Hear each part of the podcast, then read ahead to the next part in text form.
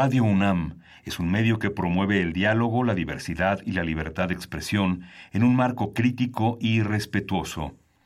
Los comentarios expresados a lo largo de su programación reflejan la opinión de quien los emite, mas no de la radiodifusora.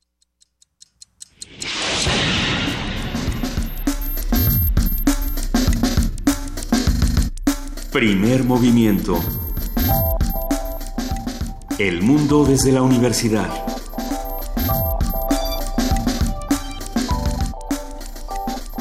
Buenos días, martes 19 de junio, son las 7, 8 de la mañana aquí en la Ciudad de México y Luisa Iglesias. Buenos días. ¿Cómo estás, querido Miguel Ángel Quemain? Muy buenos días. Pues muy bien, muchas noticias, muchas cosas que eh, hacen justicia en varias partes. Eh, esta cuestión Importantísimo. Valentina Rosendo, que fue abusada en 2002 en Acatepec, fue ya este de alguna manera resarcida con esta condena a dos militares que participaron en su violación en 2002 y que se condenaron a 19 años después de un juicio muy muy largo. Tenía 17 años entonces, eh, casi 15 años después. Bueno, este, pero llegó la justicia. Llegó la justicia. ¿Cuántos casos que podríamos tener, eh, digamos, partir de este como ejemplo para resolver muchos otros casos hacia adelante? ¿no? Habrá que habrá que ver, es importantísimo. Eh, no somos ajenos a la, a la realidad, eh, digamos, popular. Sabemos que en este momento se está llevando a cabo un juego importante de fútbol entre Colombia y, y Japón. Eh, nosotros no vamos a estar platicando, sí, en este momento, así, tal cual. Querida jefa de información, buenos días, ¿cómo estás, Buenos Juana. Inés? Este, pues sí somos un poco ajenos, ¿no? Pues ajenos, ¿no? Ahí está, pero nosotros tenemos otras cosas que platicar, nada más.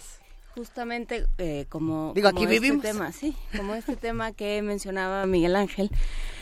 Que bueno, pues sí, eh, ayer eh, eh, hablábamos con alguien de la oficina del Alto Comisionado para la Paz en Colombia y lo que decía es parte de la de con Jorge Cubides y lo que decía es pues esto empieza cuando la gente dice ya no queremos violencia.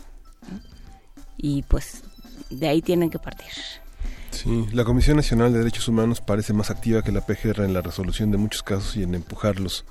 Ya fueron retirados dos personas eh, de la Marina que estaban asignados en Nuevo Laredo, Tamaulipas, por la desaparición de varias personas eh, entre abril y mayo y bueno, es una es una parte importante, lo mismo en la cuestión de la de la de la rana que habían presentado pruebas desde 2017 y que fue eh, retenido a pesar de que hace casi un año fueron presentadas pruebas sobre su no participación en la en los actos de Ayotzinapa y, y bueno ya fue este Por supuesto. señalado y liberado Importantísimo seguir lo que ocurre dentro de nuestro país, de igual manera lo que está ocurriendo con los mexicanos fuera del país, eh, estas familias que han sido separadas en Estados Unidos, ya en este momento se habla de dos mil niños, si no me equivoco, dos mil Sí. niños solos en Estados Unidos en condiciones eh, que, bueno, Human, Human Rights Watch lo está llamando eh, la crisis humanitaria, de por lo menos la más importante de este año. Bueno, eh, y tenemos tantas, ¿no? Que eso es lo más lamentable. Mucho que discutir también aquí en este programa, Miguel Ángel. Sí, vamos a conversar eh, sobre la salud en los pies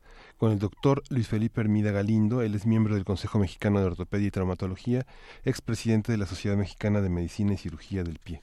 Y todos nos pusimos calcetín bonito esta mañana Sí, para poder mostrar el piecito. No, no, nadie se va a quitar el zapato. Hay una promesa en esta cabina. Eh, transformación positiva de conflictos. Pablo Romo, miembro del Consejo Directivo de Serapaz y profesor de Transformación Positiva de Conflictos en la especialidad de negociación y gestión de conflictos políticos y sociales de la Facultad de Ciencias Políticas y Sociales de la UNAM, va a estar hablando con nosotros sobre la esperanza de los actores sociales en conflicto, táctica y estrategia. Vamos a ver de qué se trata.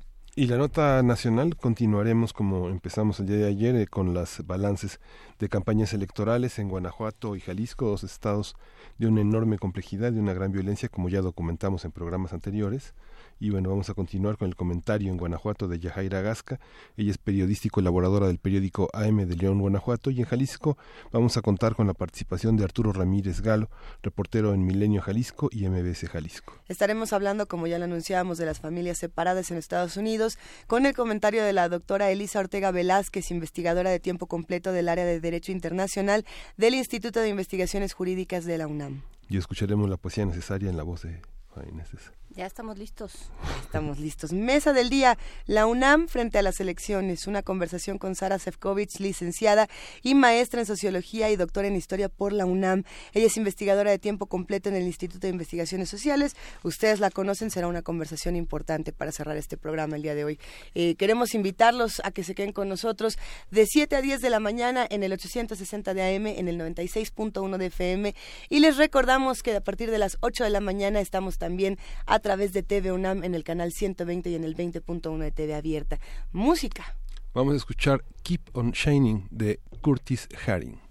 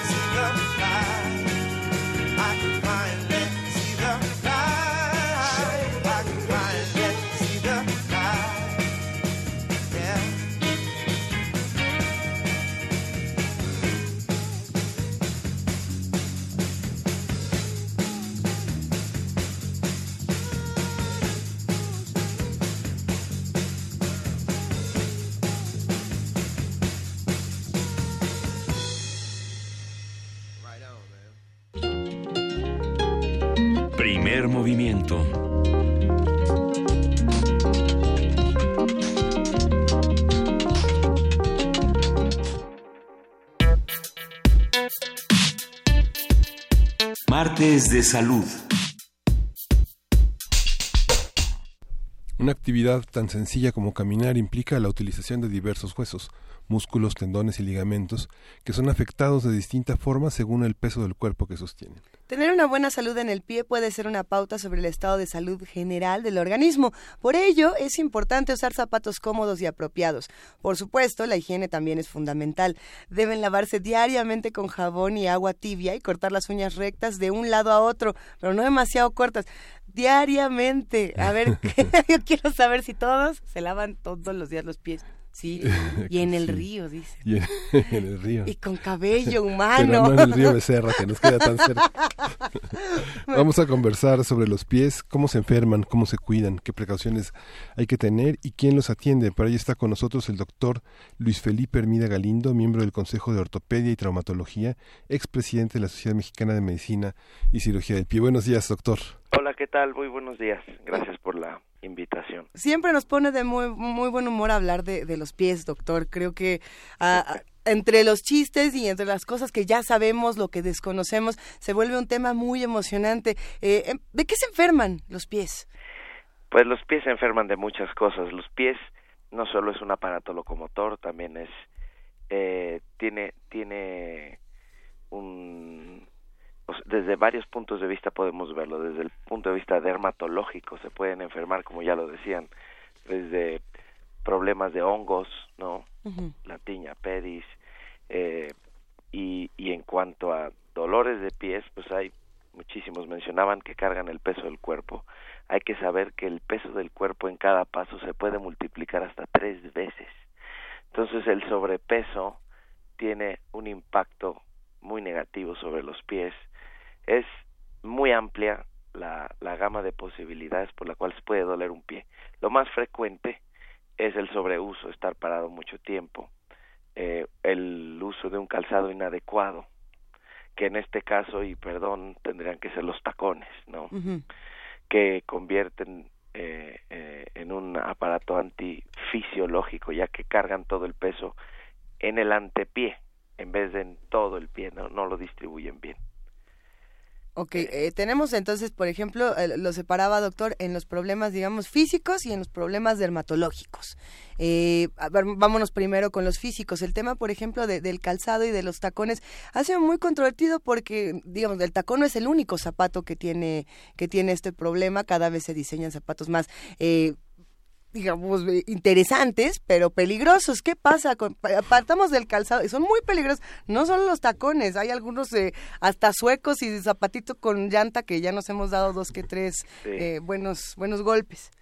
Aquí el problema es esto, el, por ejemplo, se usan mucho hoy día los zapatos muy planos, muy, muy planos.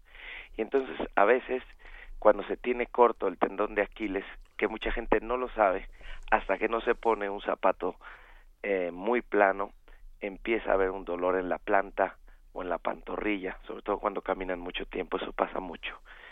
Eh, el zapato muy estrecho lo que hace es comprimir no solo los dedos, sino los metatarsianos. Y esto lo que puede hacer es eh, apretar o ahorcar, digamos, los nervios que hay dentro del pie. Entonces, se vuelve esto un, al final del día, un dolor en los pies que dice, bueno, ya estoy cansado y realmente lo que es es que es un zapato inadecuado. El zapato adecuado, ideal, es un zapato que tenga amplitud en la parte del antepié, cuya suela no sea muy delgada ni muy flexible y con un poquito de tacón, estoy, estoy hablando de un par de centímetros. Lo que pasa es que esto para el hombre es fácil usarlo y para la mujer no, no es fácil porque es un zapato pues poco llamativo, ¿no? Muchas veces me dicen los pacientes, es un zapato de abuelita y yo no voy a usar eso. No, y esto es lo que realmente haría muy cómoda la marcha. Hay varios estudios de esto, yo mismo he hecho uno, eh, en gente de edad superior a los 75 años, que utilizan un calzado cómodo y a pesar de deformidades, estoy hablando de juanetes, dedos en garra, a pesar de esto, el paciente no tiene dolor. Bueno, y, y, esta tradición además lleva muchísimos años. Uno puede pensar desde la cultura japonesa cómo el, el, tratamiento que se le daba a los pies justamente generaba este tipo de deformidades por cuestiones estéticas. hay una parte, por supuesto, que tiene que ver con el género y otra que tiene que ver con tradiciones de tiempos inmemoriales, como dicen por ahí. Eh, También hay una parte que, que tiene que ver con la educación que tenemos de nuestros pies, pensando desde que somos muy pequeños y nuestros papás son los que nos tienen que poner los zapatos y luego dicen, este te queda y no te queda, y te queda muy, muy grande o te queda muy, muy chico, o no sabemos realmente de qué tamaño son los pies de los más pequeños y comenzamos a obligarlos a que se pongan este zapato, este otro, eh, sin realmente conocer cómo tendría que ser el calzado también para los más jóvenes, de estar conscientes, el mito, ¿no? De si caminas todos los días descalzo se te va a hacer el pie plano, por ejemplo. Claro. Todos estos mitos que tenemos desde niños. ¿Qué pasa con eso, doctor? Bueno, a ver, e-, es un muy buen punto. Eh, los mitos que hay. El caminar descalzo, ninguna marcha en de, eh, eh, caminando sin zapato va a llevar a una patología. Eso está clarísimo. O que llegaste de la noche, en la noche llegaste, te quitaste los zapatos con los pies calientes y pisas el piso ah, frío, se te van a hacer juanetes. No, no, ah, ¿no, es cierto? No hay nada más insustentable que eso. Ah. Eso es mentira. Es como decir eh, que el color de los ojos puede modificarse. ¿Con limón? Exacto. Entonces, la verdad es que no. Esto está genéticamente predeterminado. Sí existen eh, factores traumáticos que pueden hacer un juanete, por ejemplo, o un pie plano. Pero si se tiene la información genética desde que nacimos, se pueden manifestar en la edad adulta y nada tiene que ver que camines descalzo, que cambies este de temperatura los pies. Ahora lo de los zapatos cuando son pequeños los niños, eh, sí es importante tener la, el tamaño ideal porque muchas veces ahí empieza un problema. El zapato muy ajustado puede empezar a provocar dedos en garra y puede empezar a provocar dolores en los pies y el niño estar de mal humor o no saber qué le pasa, pues lo que pasa es que trae apretados los, los zapatos. A ver, y cuando son muy grandes porque los papás decimos, Ay, es que así le va a quedar de grande y dos números arriba, entonces va como payaso, como chancla, ¿qué pasa así es. Bueno, eso lo que pasa es que el, el pie intenta eh, agarrar el zapato para que no se salga, porque cuando es muy grande se puede salir. Y entonces eso también provoca dolor al final, aunque es, es mucho, mucho menos malo el zapato más grande que el muy apretado. Lo ideal es que sea un zapato cómodo, que diga, ¿estás cómodo? Sí, este es. Antes de pasar justo al, tema de, de, los problemas dermatológicos que puede tener la piel de los pies, nos escribe Rosario Martínez, doctor, y nos dice, ¿por qué salen entonces los juanetes? Siempre se decía justamente que era por estar el pie caliente y después estar descalzo. Si no es por eso, ¿por qué podría ser? Es, es un mito tremendo y, todavía en consultorio cuando lo digo la gente se queda incrédula, como que dice, no, este doctor no, no, yo creo que no sabe esto, porque esto es milenario. Pues es una milenaria ignorancia, ¿no? Esto es genética. Si ven los pies de su mamá o de su abuela, seguramente serán sus pies en el futuro. Entonces, hay que tener en cuenta esto.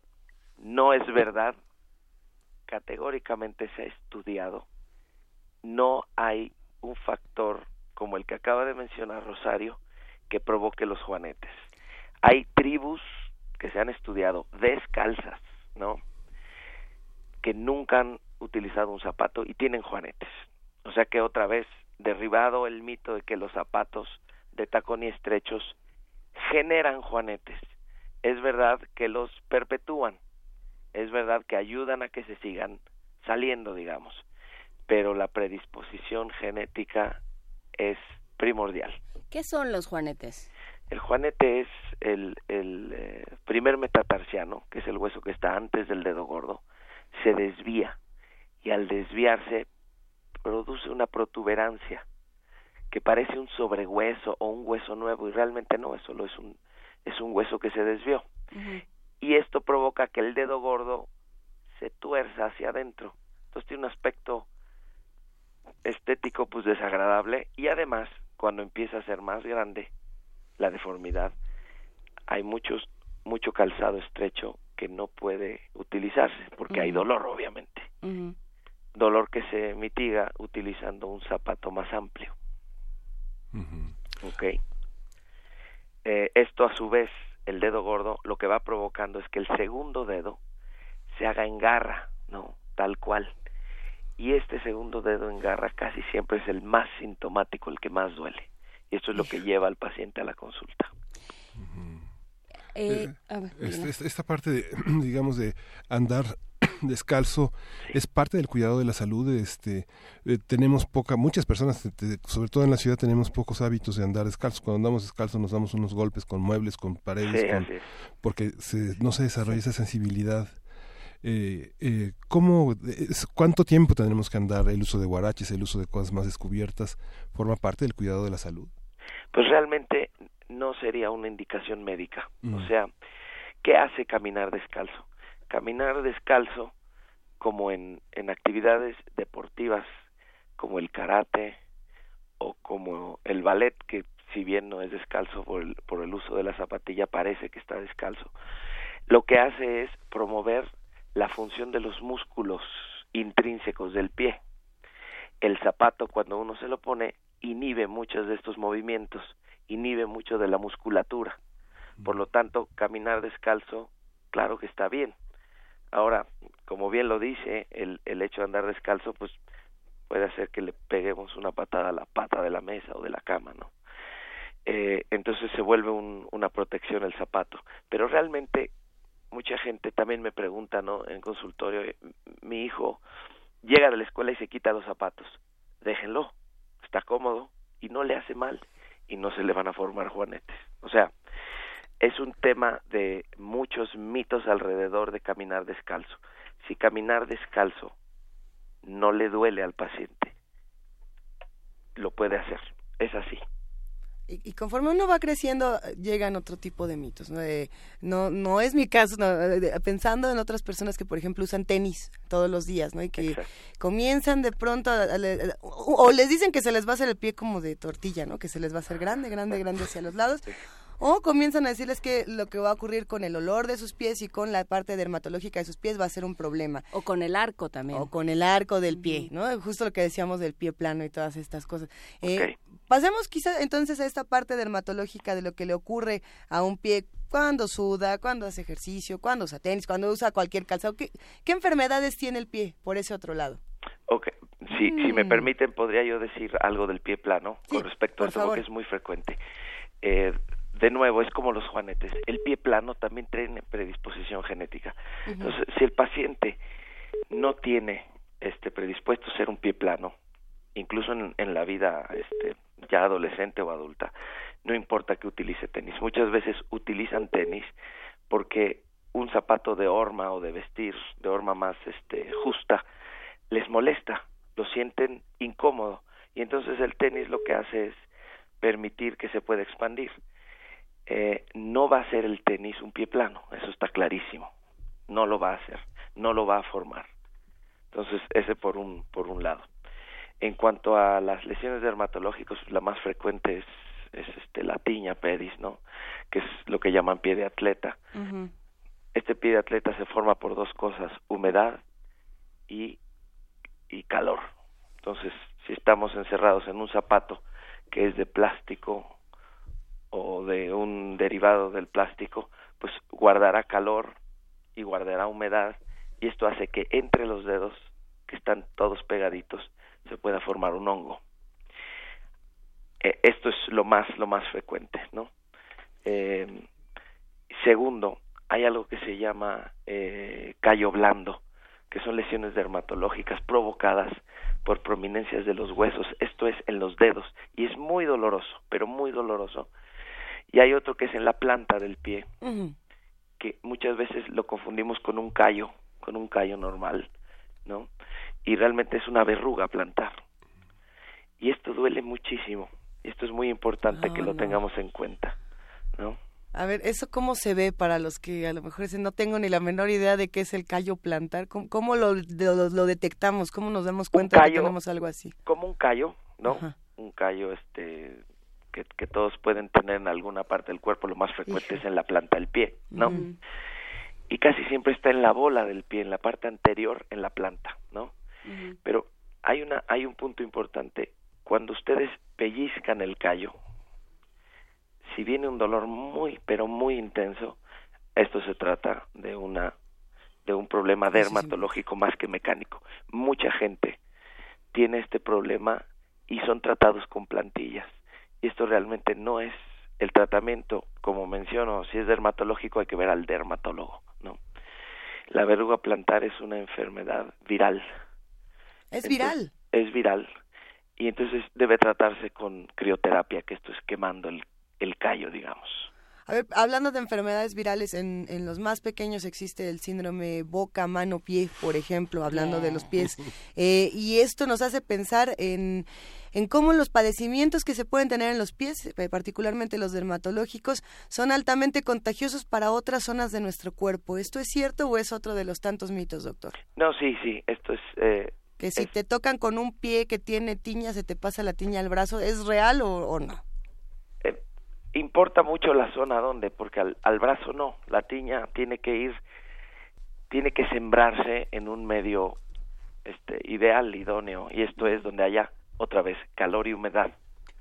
Entonces, por ejemplo, este sí se puede transmitir, claro, sobre todo en la piel vulnerable, que esto sería la planta del pie, ¿no?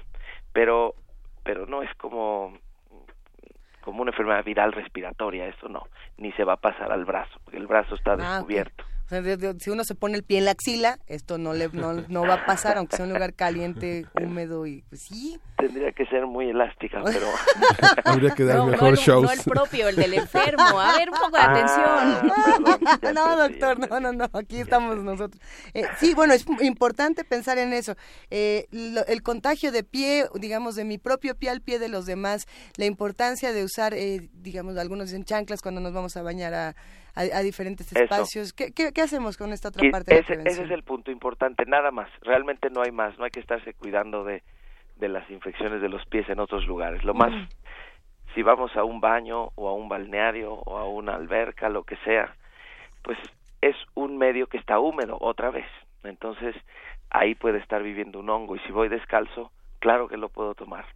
Entonces el uso de una chancla o de un sueco de playa o de alberca vale la pena para evitar este contacto. Descansaron todos los que son este filias, este, tienen este, filias este, intensas, ya, tranquilos. eh, pregunta Rigel, las uñas encarnadas, ese es otro tema, las uñas. Tienen muchas preguntas y, nosotros aquí chacoteando. A ver, ¿las, uñas. encarnadas y los callos en los dedos se quitan? Sí, sí se quitan. Hay que, hay que visitar al, al médico, sobre todo los callos, para determinar si es un callo mecánico, que es mecánico, pues que pisa de más ese punto. O si se trata de un problema dermatológico como el que, eh, acabamos de mencionar. Y las uñas encarnadas, que es la onicocriptosis, esa tiene un tratamiento eh, que es muchas veces podológico, que se trata con algunos dispositivos para evitar que se encarnen y cuando esto persiste sí hay que ver al ortopedista por, por razones, por ejemplo, puede haber un sobrehueso en la falange distal del dedo y esto está provocándolo. Eh, pero todo eso se quita así. ¿Cuáles, pero, ¿Cuáles son las especialidades, doctor, que atraviesan el cuidado de los pies? Porque uno puede, puede ir uno, a un ortopedista, a un traumatólogo, pero y, y este los podiatras, los podólogos, eh, las enfermedades de la circulación como el pie diabético, ¿a qué hay que ir? Bueno, el tema del pie diabético es vital. El ortopedista traumatólogo es el, el que ve la cuestión mecánica del pie, marcha, trastornos articulares, huesos. Eh, los cuidados podológicos eh, se ve mucho en cuanto a callos, ¿no? Las hiperkeratosis, que son callos. Y ellos son quienes liman, rebajan, eh, igual tienen cuidado de las uñas, y hay otro grupo que son los podiatras, que en México ya estamos teniendo igual que en otros lugares del mundo y son, pueden ser médicos eh, o no, o técnicos, pero por lo general son médicos que terminando la carrera estudian eh, podiatría, que es todos los trastornos de los pies. Entonces, estamos teniendo varias personas, varios especialistas que se dedican a los pies. Dentro de ortopedia tenemos mucha gente que nos dedicamos exclusivamente al pie y tobillo también. Entonces, hay, varios profesionales de la salud que, que pueden dedicarse a esto. En cuanto al pie diabético, sin duda es un, un debe ser un equipo multidisciplinario ortopedista, cirujano vascular, médico internista, diabetólogos, nutricionistas, podólogos, ortesistas que son los que hacen las plantillas. Es muy muy amplio y en nuestro país cada vez más creciente. Cerca del 13% de la población nacional tiene diabetes de los registrados. Bueno, es que eso nos hace preguntarnos entonces, es muy muy entretenido y hay una parte muy chistosa hablar de los pies, pero hay otra parte muy seria y tiene que ver con los sistemas de salud y qué tanto se toman en serio el tema de los pies, más allá del chiste de si, si la cremita o no la cremita, cómo, cómo se vive desde los distintos, eh, digamos, servicios de salud.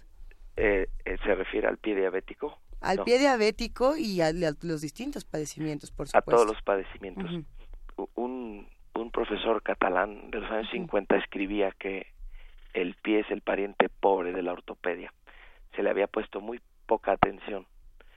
Y hablando de los mismos médicos, ¿no? Decían, bueno, pues el pie está ahí encerrado, ¿quién lo va a ver? Está ahí abajo.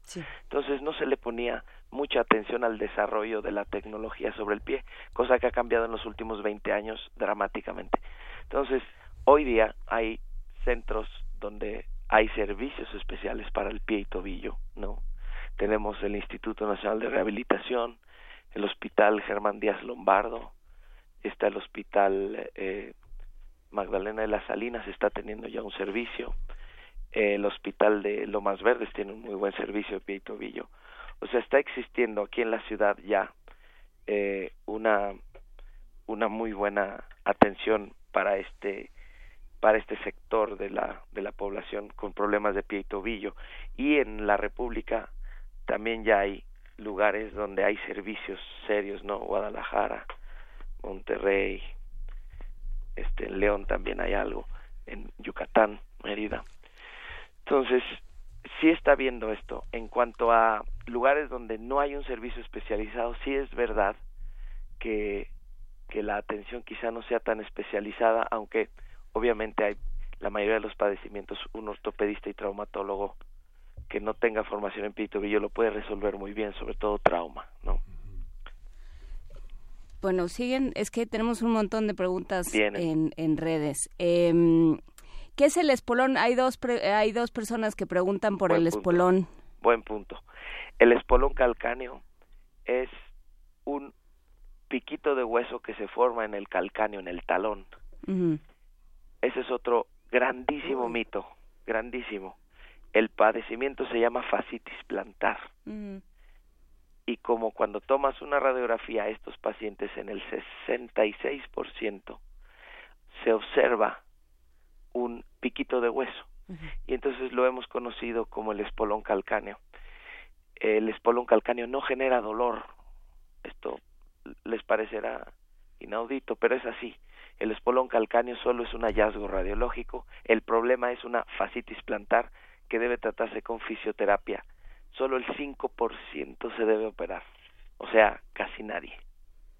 Y es más bien eh, común que la gente tienda a pensar que hay que operarse y algunos este, ortopedistas eh, también tienden todavía a, operarlo, sobre todo eh, médicos que no han actualizado este, este último conocimiento.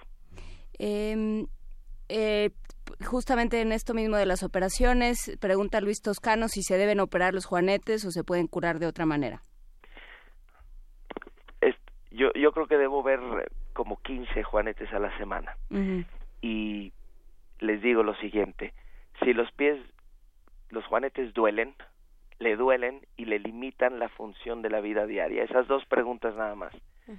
Si una de esas dos preguntas se responde positivo, hay que operarlo si me dice, no, la verdad solo me duele cuando camino muchísimo. Ok. Cuando utilizo este zapato muy estrecho. Ok. O estos zapatos de tacón que me gustan mucho, pero pues los uso como dos veces al mes. La respuesta es no se opere. No se opere. Pero si crea un trastorno diario en su marcha, en su bienestar, o sea, dolor, entonces hay que operarse. No se curan de otra manera. Curar quiere decir que no existe el juanete, la única es operarlo. Tratarlo se puede con un zapato amplio, porque un zapato amplio puede hacer eh, la diferencia entre no comprimir el juanete y que no duela. Eh, pregunta Fernando Andrade si, eh, de qué material deben ser los calcetines. ¿De qué material? Pues es que depende mucho qué, qué patología tenga el paciente. Eh, en pacientes, por ejemplo, diabéticos, pues hay, hay algodón que no tengan costuras, pero realmente el, el material, excepto en diabéticos, no, no tiene un impacto negativo en, en los pies. Ya, si quiere que le respiren los pies, pues póngase unos, unos de algodón, ¿no? Si no, pues allá usted. Eh, Penny, Lane está mandando un mensaje que está interesante. Dice, ¿qué, ¿qué, tanto pueden revelar los pies el origen de las personas? Y, manda, esto le mandan por mensajito, una de estas imágenes de el famoso pie griego que tiene un, Pues tiene un dedito más largo y dice entonces tus orígenes ah, son de acá, tiene el dedo más corto, tus orígenes son de esta otra parte del mundo. Eh, doctor, ¿qué tan ciertas son estas imágenes que se llegan a compartir en, en redes y que supuestamente nos cuentan nuestros orígenes? Claro, el pues el pie tiene tiene varias explicaciones desde muchos puntos, o sea, lo lo mío que es lo biomecánico, lo médico, es solo una parte, ¿no? hay, hay mucha mística alrededor de él. eh, la medicina, por ejemplo, milenaria china, ¿no? Habla de un mapa que hay ahí en el pie. Es un mapa de todo el cuerpo, solo en la planta del pie, que es la reflexología. Eh, en cuanto al pie griego, sabemos que hay varios tipos, griego, egipcio, cuadrado, y esto realmente, realmente habla de la longitud de los dedos, es una fórmula digital, o sea, el pie egipcio es el pie que tiene el dedo gordo más largo, el pie griego es el que tiene el segundo dedo más largo, y el pie cuadrado es el que tiene todos muy similares, ¿no? Que por cierto en México el más frecuente es el cuadrado. Eh, habla de nuestros orígenes, la verdad es que no tenemos ningún estudio, porque nosotros nos, nos regimos por estudios que digan realmente esto, y, y desconozco la verdad ya una connotación que no tenga que ver con lo, con lo médico con respecto a nuestros orígenes. Eh, esto es lo que tengo que decir. Eh, las, los, ¿Las mujeres padecen más de juanetes que los hombres? Una muy buena pregunta. Eh, está reportado que hay varios estudios. Uno dice que es 2 a 1 mujer-hombre y hay otro que llega hasta 9 a 1, ¿ok? Lo que es verdad, lo que es verdad, es que son mucho más sintomáticos en las mujeres por el tipo de calzado, sin duda, sin duda. Entonces, ¿qué pasa? Sí es más frecuente en las mujeres, desde luego. Eh, el zapato muy estrecho manifiesta el dolor de un juanete que si fuera hombre el mismo paciente, por el tipo de calzado holgado, quizá nunca nos visitaría. Nunca. Y los veo, pacientes hombres de 70 años que llegan con un gigante juanete y solo me lo muestran y me dicen, pues no sé si me tenga que operar, ¿a usted le duele? No, lo he tenido toda la vida. Listo, adiós. Y los calzados de niños y niñas son así, los niños son tanques de guerra y las niñas son zapatitos delgados. Así es, exacto, y ese, ese tipo de calzado lo que hace es empezar a pues hacer de manifiesto alguna deformidad en el pie. Entonces, es yo yo creo que es una batalla perdida con con las pacientes mujeres y lo comprendo, lo comprendo bien, porque el tipo de calzado cambiaría mucho, pero mucho el curso de su dolor en presencia de una deformidad de pies. Pero obviamente, pues es el calzado femenino, ¿no? Pues he, ahí una de estas construcciones sociales que se tendrá que discutir más adelante. Eh, doctor, eh, me gusta, me gustó mucho eh, esta esta parte de la charla con la cual quizá podríamos terminar de mire usted los pies de, de su mamá, de su abuela, de su familia y vea el futuro de sus propios pies. Estemos familiarizados con esta parte de nuestro cuerpo, no no que se quede solo dentro del zapato, dentro del calcetín, lejos de nosotros. Estamos todo el tiempo con nuestros pies y nos van cargando todos los días. ¿Con qué reflexión final nos vamos a quedar? ¿A dónde nos vamos si de pronto sentimos que nuestro pie está extraño, que algo no, algo no marcha bien? Eh, es importante vigilar el peso corporal, eso es importante, eh, porque muchas veces no nos damos cuenta que subimos un poco de peso y empieza el dolor de los pies. Ese es un punto a, a, revisar. Segundo, si, si cambié de zapato y me empezó un dolor, o sea, hay, hay muchas razones por las cuales puede empezar a doler un pie.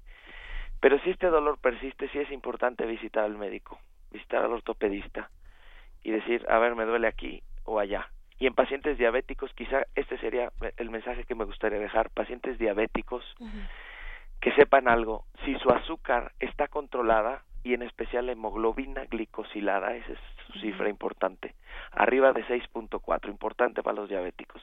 Si esta cifra está abajo, el terror desmedido a que sus pies se puedan poner mal debe estar fuera.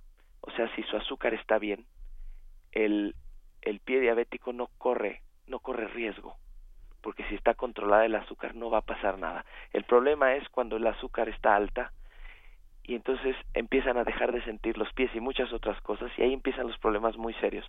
Les recomiendo a los pacientes diabéticos que no estén controlados, primero que se controlen y segundo que revisen todas las noches la planta de sus pies, porque al no sentirlos no se dan cuenta que se les ulceran y los veo muchísimo que llegan ulcerados de varios días sin darse cuenta. Pues le agradecemos muchísimo, doctor Luis Felipe Hermida Galindo, miembro del Consejo Mexicano de Ortopedia y Traumatología, expresidente de la Sociedad Mexicana de Medicina y Cirugía del Pie. Es un placer esta charla, nos ha dejado con muchos comentarios, con muchas preguntas y sobre todo con mucha curiosidad de nuestros propios pies. Pues muchas gracias a ustedes por la invitación. un gran abrazo. Igualmente, adiós. Hasta luego. Ahora vamos a... Vamos con música, con este dúo parisino que se llama Paradis, que se, con esta canción que tuvo medio millón de eh, de, de shots virales en 2014, guárdatelo para ti. Ándele. House and Pop.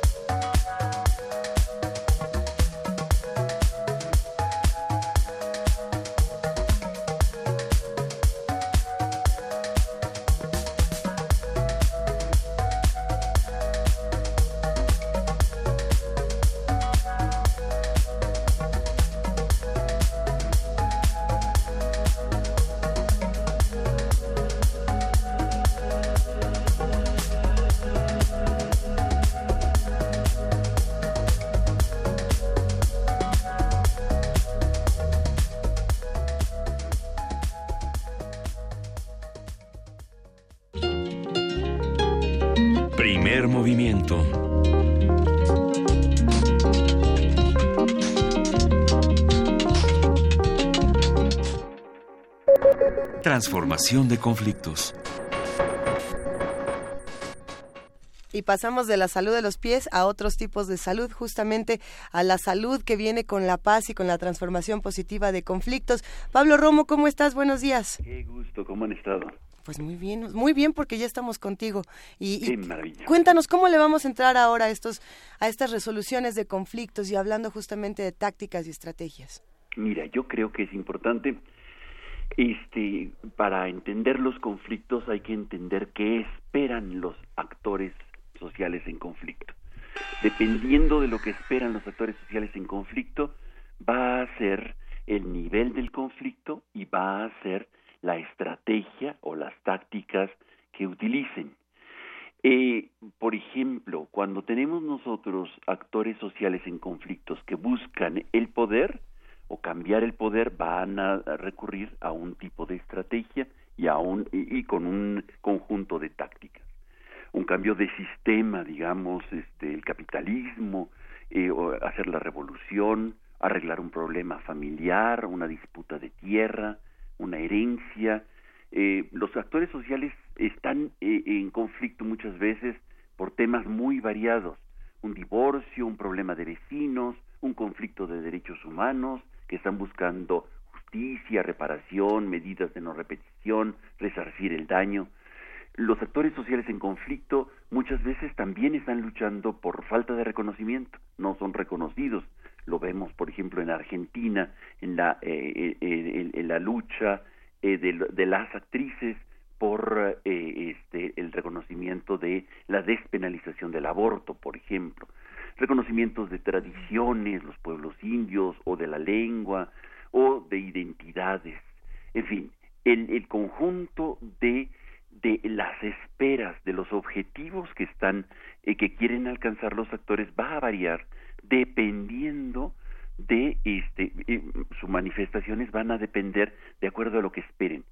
Hay actores sociales en conflicto que sus, eh, sus luchas son de largo aliento o sea, no están esperando un momento determinado, sino están, saben perfectamente que eh, eh, su, su objetivo es alcanzar cambios mucho más eh, mayores, digamos, es decir, cambios estructurales. Y hay actores que están pensando, pues que no pase la carretera enfrente de mi casa o este o la herencia enfrente a los los hermanos que se están peleando y, y hay muchas veces tenemos nosotros dentro de este proceso, este camino para lograr las expectativas de los actores, necesariamente tiene que cumplirse pasar por una serie de lugares comunes.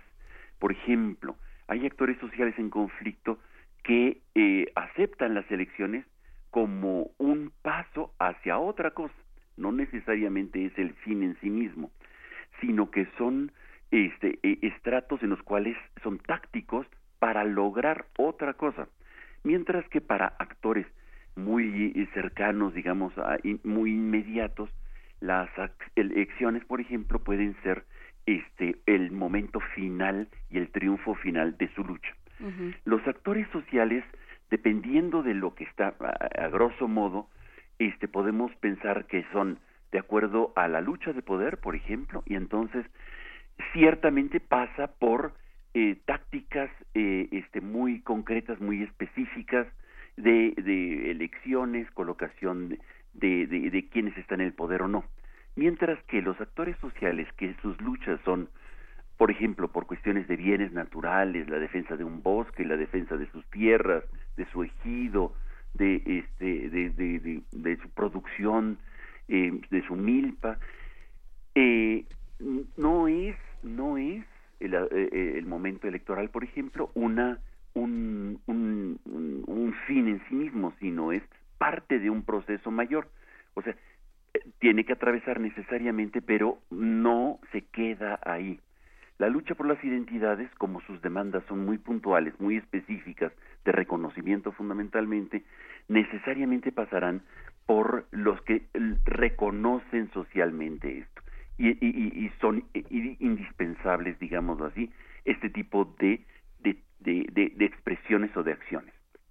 De tal manera que eh, los actores esperan diferentes cosas y de acuerdo a la manera como esperan, vamos a tener nosotros eh, eh, actores de largo aliento, actores de mediano aliento y actores inmediatamente, que se satisfacen inmediatamente frente a su respuesta. Esto es importante entender para transformar rápidamente los conflictos en otro tipo de situaciones o para entender que eh, cuál es su demanda y cómo se puede satisfacer para que no escale en violencia. Sobre todo, esto es importante compartir y comentar, decir, bueno, si tu lucha va a ser por eh, el cambio sistémico, entonces eh, las expresiones que utilices tácticamente para lograr tu estrategia van a ser de más largo aliento y no necesariamente de una confrontación inmediata. En el pasado veíamos nosotros, por ejemplo, las revoluciones de los años 60 y 70 tomaban las armas en función de agudizar las contradicciones secundarias del sistema y poder lograr objetivos rápidamente de, de cambios sistémicos. Después de los años 80, las revoluciones se han transformado y los actores sociales han cambiado sus tácticas, aunque no su, esperanza final, eh, con acciones diversas. Esto es muy interesante porque vamos a ir entendiendo que no todo lo que estamos viendo necesariamente es un fin en sí mismo. Para muchos actores simplemente es una etapa más para seguir adelante en procesos de lograr sus objetivos esta parte de esta parte de la estática digamos eh, los objetivos son los que realmente determinan la, la, solución del conflicto eh, en un ámbito al social, pero también al interior del sujeto o de la organización que los convoque, porque finalmente también el temor se refleja frente a, a, los objetivos que se proponen. ¿Qué, qué, qué ejemplos como podemos tener, este Pablo? Mira, por ejemplo, tenemos muy claramente este, el, eh, la, la, izquierda revolucionaria que se incorpora en los años 80 a, los, eh, a, las elecciones como parte de, a los partidos políticos como parte de un aspecto táctico en donde van a transformar eh, su, este, el país a partir de acciones no violentas, de pronto dicen, bueno, se nos olvidó para qué estábamos luchando, ¿no? En cierto momento dado este, y, eh, eh, van desdibujando sus objetivos finales porque las tácticas que han tomado a veces este, eh, se consideran como sus objetivos, como la parte final de su lucha. Actores sociales que, logran, por ejemplo, una presa, la parota, este, campesinos que están diciendo respeten nuestro territorio, cuando hay un fallo, como fue el caso de un juez que dice eh, de este se satisface, eh, o sea, no, no se permite la posibilidad de la construcción de la CFE de una presa porque es un territorio de pueblos indios y no se les consultó. Se echa para atrás el proyecto, ganan y en ese momento este, termina para muchos este, su, su, su lucha. Dice, ganamos, transformamos nuestro conflicto y logramos nuestro objetivo. Nuestro objetivo era el respeto de la tierra. En cambio, otros actores ahí mismo entendieron que no era solamente este su tierra, la cuestión era cómo entender otros pueblos indios también invadidos por megaproyectos que estaban siendo en las mismas circunstancias que ellos afectados. Luego entonces dicen, esto fue un paso de una lucha mayor, es decir, de los pueblos indios afectados por los megaproyectos y entienden que su objetivo este se convierte en algo más de largo aliento, no solamente la victoria específica de ese caso. Me gustaría, eh, ahora se nos ha terminado el tiempo, Pablo Romo, pero si te parece, te propongo que el próximo, eh, el próximo martes platiquemos sobre los límites de estas tácticas y estrategias. En un momento en el que eh, todo el mundo trae a Maquiavelo en el discurso y habla de pragmatismo, cuáles tendrían que ser los límites que se le piden a alguien en, al momento de decidir tácticas y estrategias, aunque sea una causa justa. Perfecto, muy bien. Lo platicamos ah, el próximo el próximo martes y te damos las gracias como siempre Pablo Romo de Serapaz, profesor de transformación positiva de conflictos por estar con nosotros esta mañana. Perfecto, muy bien. Un abrazo. Eres grande, Pablo. Vámonos a una pausa y volvemos. Primer movimiento. Hacemos comunidad.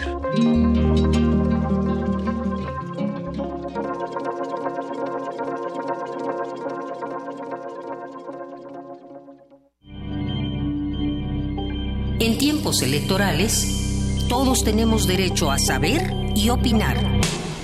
No te pierdas Primero de julio, cobertura especial, Radio UNAM. Acompáñanos a analizar la jornada de votaciones en todo el país y escucha la voz de los expertos sobre las conclusiones de este periodo electoral.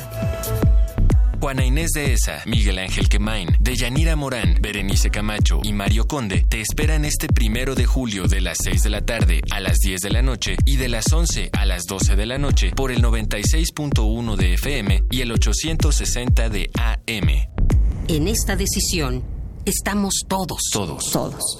Radio UNAM, Experiencia Sonora. Vota por el PES, vota por Andrés, vota por Encuentro Social. Vota por Andrés, vota por el PES con Andrés. ¡PES! Vota diferente con el PES, PES, PES. Apoyo a la familia con Andrés Manuel. Vota diferente con el PES, PES, PES. Vota por el Encuentro Social. Vota por el PES, vota por Andrés, vota por Encuentro Social. Vota por Andrés, vota por el PES con Andrés.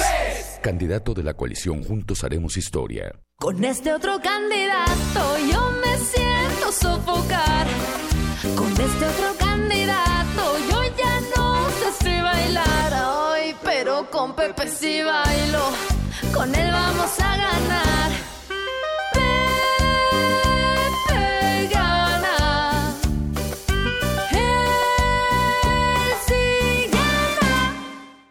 Vota por MIF. Candidato por la coalición Todos por México.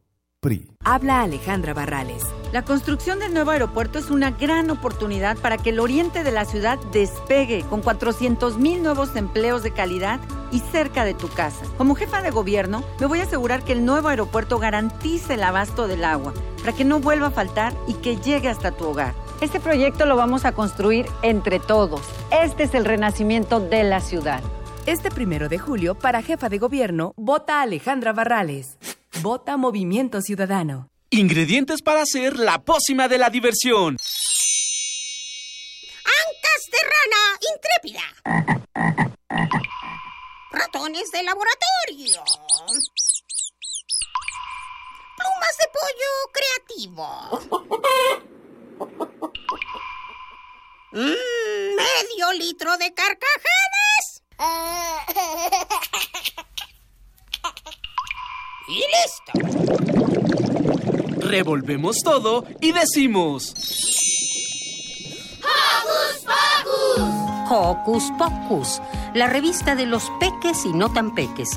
Todos los sábados de las 10 a las 11 de la mañana por el 96.1 de FM. Diviértete aquí en Radio UNAM. Habla Alejandra Barrales. Nuestra ciudad tiene una gran oportunidad para renacer y recuperar el orden. El primer paso será convertir el actual aeropuerto en un nuevo Chapultepec, para que la ciudad respire y se comience a renovar el ciclo del agua. Tendrá espacio para una segunda ciudad universitaria y aprovecharemos la infraestructura que ya existe para el desarrollo tecnológico de la ciudad. Este proyecto lo vamos a construir entre todos. Este es el renacimiento de la ciudad. Alejandra Barrales, candidata a jefa de gobierno. PAN. La última vez que pidieron tu voto, te prometieron que todo iba a estar mejor. Luego votaron la reforma energética y el gasolinazo. Una vez más, te traicionaron. Por cierto, nosotros votamos en contra. ¿Piensas votar por los mismos? Si nos das tu confianza y tu voto. Te garantizo que seguiremos haciendo lo correcto.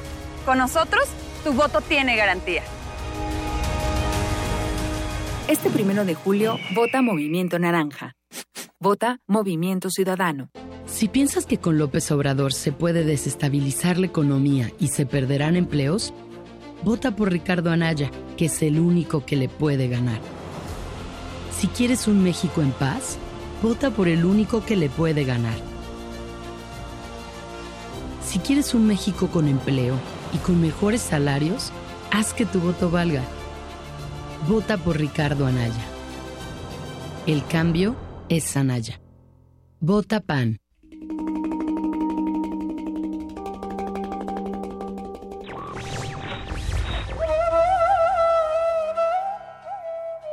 La libertad más difícil de conservar es la de equivocarse. Morris West.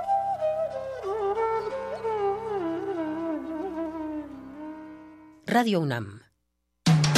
Búscanos en redes sociales, en Facebook como Primer Movimiento UNAM y en Twitter como P Movimiento o escríbenos un correo a primermovimientounam@gmail.com.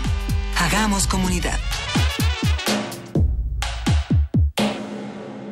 Y en este momento son las 8 de la mañana con 6 minutos. Saludamos a todos los que están haciendo comunidad con nosotros, no solamente a través de Radio UNAM en el 860 y en el 96.1, sino a través de TV UNAM en el canal 120 y en el 20.1 de TV Abierta.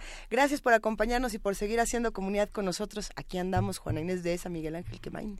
Buenos días, Luisa Iglesias. Buenos días, Lisa. Buenos días. Eh, hay muchos comentarios en redes sociales porque la primera hora de este programa se la dedicamos a los pies y, y esto despertó toda clase de inquietudes, de temores y por supuesto de, de mitos, ¿no? Eh, de que todos volteáramos a ver nuestros pies. eh, justamente eh, Luis Felipe Hermida, el, el, el médico que habló de este tema, lo que decía es voltea a ver los pies de su familia de, de, sus padres, de sus abuelos, y sabrá Ajá. usted cuáles eh, pueden ser sus padecimientos. A lo mejor vienes de, tienes una parte de la familia que tiene pie plano, tú no sí. tienes pie plano, pero sí uñas enterradas. Vamos, vamos viendo cada quien Mira, yo, yo qué veo puede hacer. los pies de mi familia, por ejemplo, y todas las mujeres tienen pies muy bonitos, pero hay muchos problemas a, a futuro con las uñas. Entonces uno puede justamente prevenir estas uh -huh. cosas. De eso se trata, de prevención. Eh, no pongan zapatos extremadamente grandes a sus hijos, ese era otro consejo. No, Ni chicos. extremadamente chicos. Hay que, hay que tener mucho cuidado este, cuando empiezan a crecer, es que no te das cuenta y de un día para otro ya los, los zapatos es. no les quedan y entonces están con pie de garrita. y otra de las reflexiones que se quedó muy interesante sobre la mesa es cómo la salud de los pies también tiene que ver con las construcciones sociales que tenemos en nuestro país y en el resto del mundo, no por el uso de tacones, sino por el uso de tacones altísimísimos, ¿no? Nadie está satanizando el uso de, del calzado que uno quiera tener, simplemente reflexionar, a ver, ¿por qué me pongo estos zapatos en lugar de estos otros? Eh, ¿Quién me dijo que los tenía que usar? ¿Desde qué tradiciones vienen? Hablábamos de los chinos, de los japoneses, estuvimos hablando hasta de los egipcios y los griegos en esta primera hora del programa, así que merecerá mucho la pena y el placer para los que quieran escuchar el podcast en www.radio.unam.mx o en www.tv.unam.mx, Miguel Ángel. Sí, justamente lo que decía el doctor Hermida es que muchas personas, muchas mujeres sobre todo, prefieren soportar el dolor de los tacones, el dolor de la apariencia, que, que tener una, una una, una, paz frente al dolor, una tranquilidad. Es la construcción social de la que hablas, Luis. Justamente. Vamos a seguir conversando sobre estas construcciones sociales y sobre lo que le han hecho también a otras eh, realidades de nuestro país. Por lo mismo, nos vamos en este momento a nuestra nota nacional. Primer movimiento.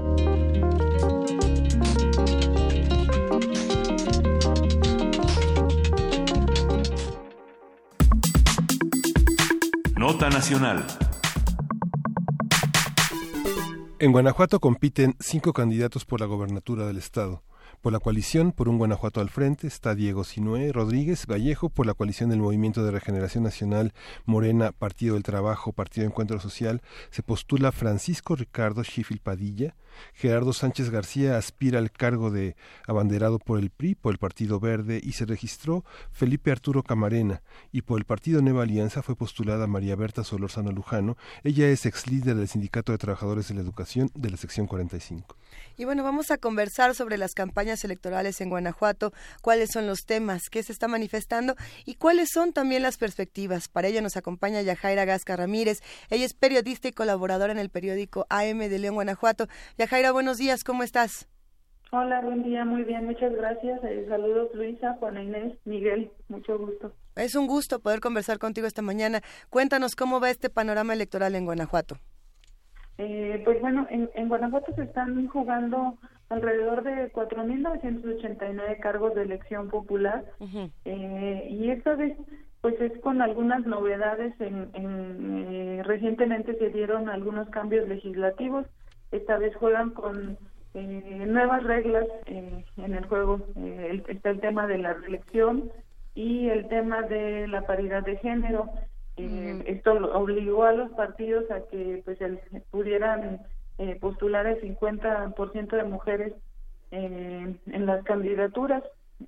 pues también mmm, se ha llevado a cabo, digamos, en, en aparente calma las, las campañas, aunque sí ha habido por ahí dos casos de, de violencia. Recordamos el caso de Remedios Aguirre en Apaseo del Alto, uh -huh. eh, el candidato de Morena a la eh, pues que fue fue acribillado saliendo de un eh, de un evento de campaña y recientemente eh, también el asesinato de un suplente, un, un regidor eh, por la, la coalición Juntos Haremos Historia, también ligada a este partido de Morena, eh, de nombre Jesús Nolasco. Mm, Pues ahorita los, los candidatos están por cerrar ya, ya campañas y estamos a, a muy pocos días de que, de que cierren este, este proceso. Y pues centra- eh, centralmente las, las campañas han, han girado en torno a, a compromisos en, en el problema más, más importante que estamos viviendo en el Estado, que es el tema de, de inseguridad, como ustedes ya, ya lo comentaban, tenemos cinco candidatos a la gobernatura y pues se habla en, en las encuestas, en los sondeos que se han, que se han hecho recientemente, de que como puntero eh, va Diego Sinue, que eh, es el, candidato de, de la coalición por Guanajuato al frente, conformada por, como ya bien lo comentaban, por el Partido Acción Nacional, eh, el, el PRD y Movimiento Ciudadano. Si no me Mm. equivoco, el día de ayer José Antonio Mide estuvo en, en Guanajuato, Yajaira. Efectivamente, eh, estuvo en, en un mitin cerrando, eh, pues ya, digamos, eh, eh, regionalmente haciendo su, su un- algunos de sus de sus primeros cierres.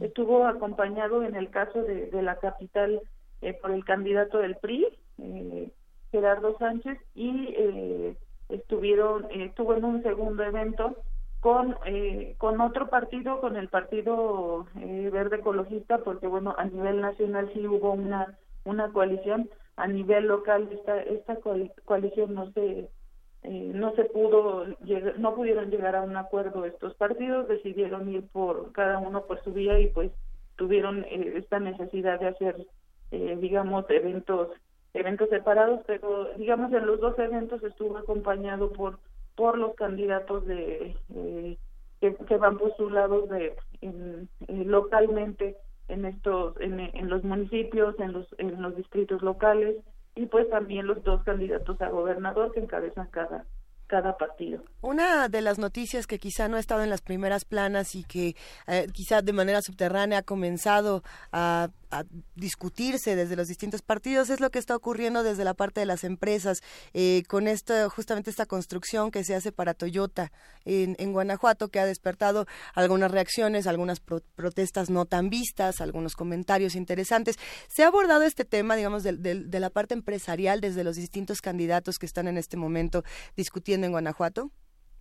Hay un tema muy importante que, que han comentado eh, y que han abordado todos y han reconocido lo- los candidatos, es lo relacionado con la, la necesidad de que los que los salarios pudieran incrementarse. Si bien el Estado ha tenido un crecimiento económico importante, mucha atracción de empresas, eh, bueno, con la administración que, que, que encabeza en este momento Miguel Márquez, este, sí hay la necesidad de del incremento de los salarios y ese es un tema que han abordado la mayoría de los candidatos.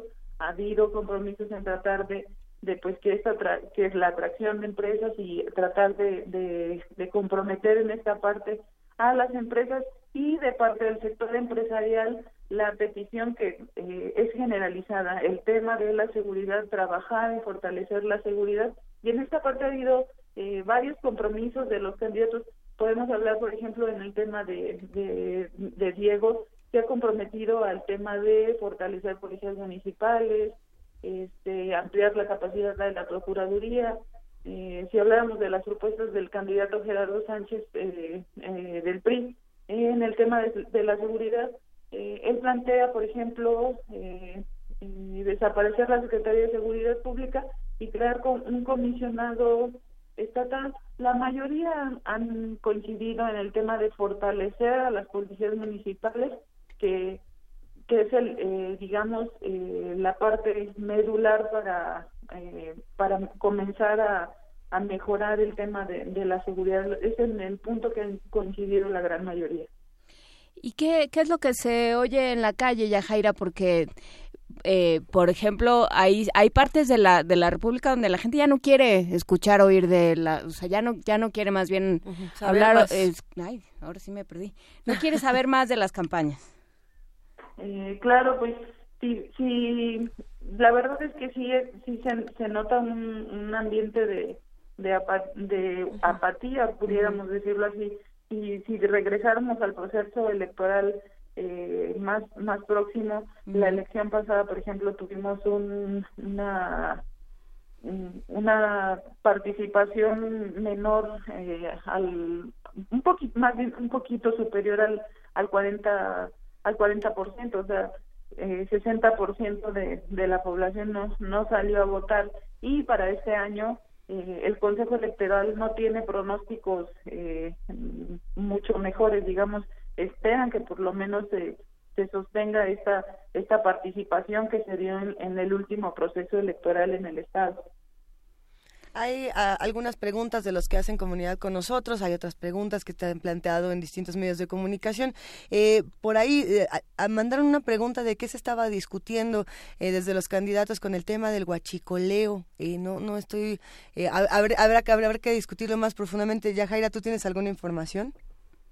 Ah, pues ayer justamente José, José Antonio Mit hacía el planteamiento de que es necesario que la autoridad trabaje eh, más coordinada con petróleos mexicanos. Eh, esta, esta, esta situación, esta, este debate se ha venido dando desde que comenzaron los problemas eh, más fuertes con este con este tema del, del huachicol. Los últimos dos años hemos estado en los en los primeros lugares lugares en el en el robo de, de hidrocarburos. Eh, se, discutía esta parte este, de que es necesaria más coordinación, sin embargo, la autoridad estatal y el gobierno federal pues se la han pasado eh, echándose la bolita en esta en esta situación.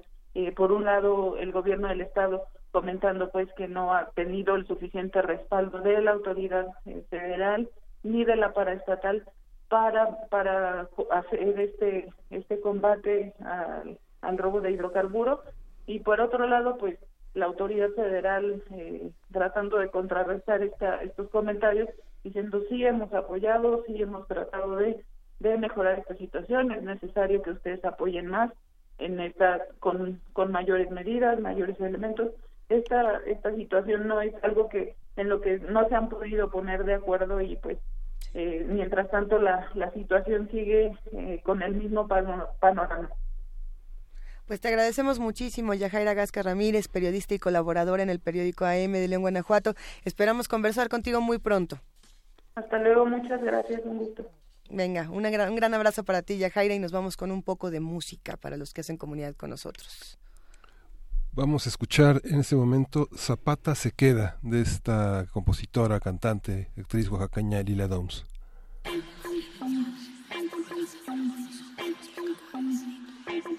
Son las 3 de la mañana. Dicen que pena un santero. Bajito y oigo que dice: Camínale despacito, y mamá, camínale despacito. Mi sueño me dice: No vaya.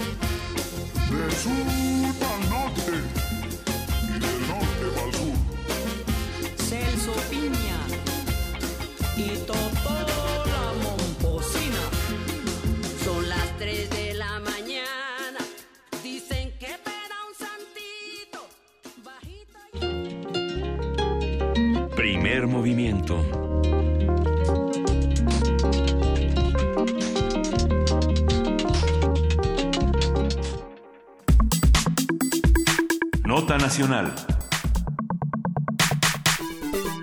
De acuerdo con el sistema de fiscalización del Instituto Nacional Electoral, las campañas de los candidatos a la gobernatura de Jalisco han tenido un costo similar. Los aspirantes son Enrique Alfaro Ramírez, de Movimiento Ciudadano, del PAN Miguel Ángel Martínez Espinosa, del PRI Miguel Castro Reynoso, Carlos Manuel Orozco Santillán del PRD, Salvador Cosío Gaona del Verde Ecologista de México, de Nueva Alianza Marta, Marta Rosa Araiza Sotero, Soltero y Carlos Lomelí Bolaños de la coalición Juntos Haremos Historia. Enrique Alfaro Ramírez lidera las preferencias y esta es la segunda ocasión que se postula para gobernar la entidad, abanderado por Movimiento Ciudadano. Claro, la primera vez fue en 2012. Por su parte, el candidato de la coalición Juntos Haremos Historia, Carlos Lomelí, presume una candidatura que se ha posicionado en segundo lugar. Sin embargo, ha tenido un pasado complicado con el Departamento de Tesoro, que ha fichado en un par de ocasiones a dos de las empresas en las que ha operado, que son Lomedic y Servicios Educativos de Negocios. Vamos a hacer un balance de las campañas electorales en estos dos estados. ¿Cuáles son los temas que se, ya lo hicimos en Guanajuato, vamos a hacer ahora en Jalisco? ¿Qué se ha manifestado? ¿Cuáles son las perspectivas? Y está Arturo Ramírez Galo, el reportero en Milenio Jalisco y en MBS Jalisco. ¿Cómo estás, Arturo? Buenos días. ¿Qué tal, Luisa, Juan Inés y Miguel Ángel? Buenos días. De nueva cuenta, un gusto poder saludarlos.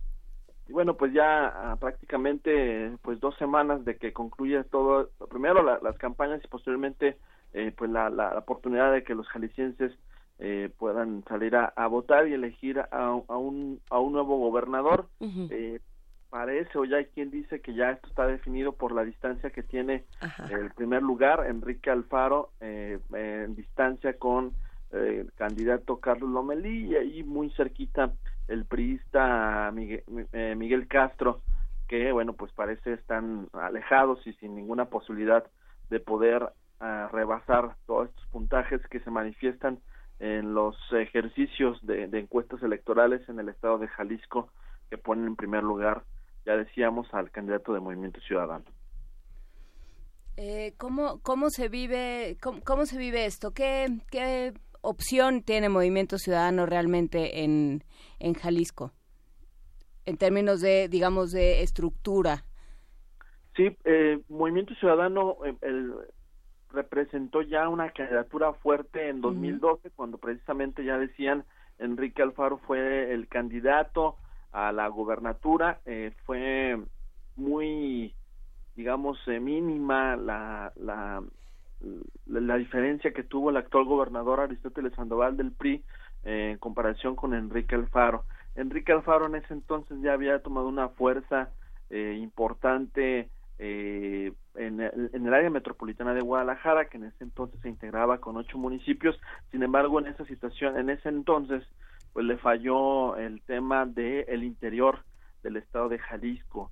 Y recordemos que pues del- la entidad tiene 125 municipios entonces eh, pues sí ganó el área metropolitana de Guadalajara por la presencia que tenía eh, después de haber sido presidente del municipio de Tlajomulco y, y la oposición que representó también en, en la administración anterior del gobierno del estado.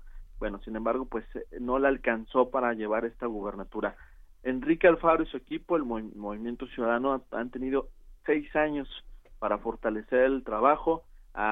Eh, hace tres años en las eh, elecciones intermedias demostró que se ha crecido con, mucha rapidez y con mucha fuerza, en principio porque de las nueve eh, alcaldías del área metropolitana de Guadalajara, pues ganó eh, prácticamente el, el 80%, o ganó seis, siete eh, presidencias municipales y bueno, pues eso provocó que se notara esta fortaleza. Y al interior del estado de Jalisco también comenzó a hacer presencia, ganó diferentes municipios, alrededor de 24, 26 municipios, aunque no eh, eran la gran mayoría, en el interior del estado, pues bueno, ya también comenzó a hacer eh, presencia en las regiones es- del, del estado. Y por otra parte también se eh, comenzó a tener fuerza en el Congreso del Estado y bueno, pues todo esto sirvió para que la gente comenzara a, con- a conocer eh, este proyecto de Movimiento Ciudadano en el Estado de Jalisco y bueno, pues ahora se, se reflejan, al menos al momento, los resultados en, la- en los procesos electorales. y por el contrario también pues se encuentra un partido revolucionario institucional muy debilitado eh, a pesar hace unas semanas se dio a conocer un ejercicio de, de también de, encuesta electoral y en ese también se preguntaba sobre la calificación que se le daba al gobernador Aristóteles Sandoval de extracción priista y obtenía buena calificación alrededor de 65% de aceptación en este ejercicio que hizo la Cámara Nacional de Comercio de Guadalajara.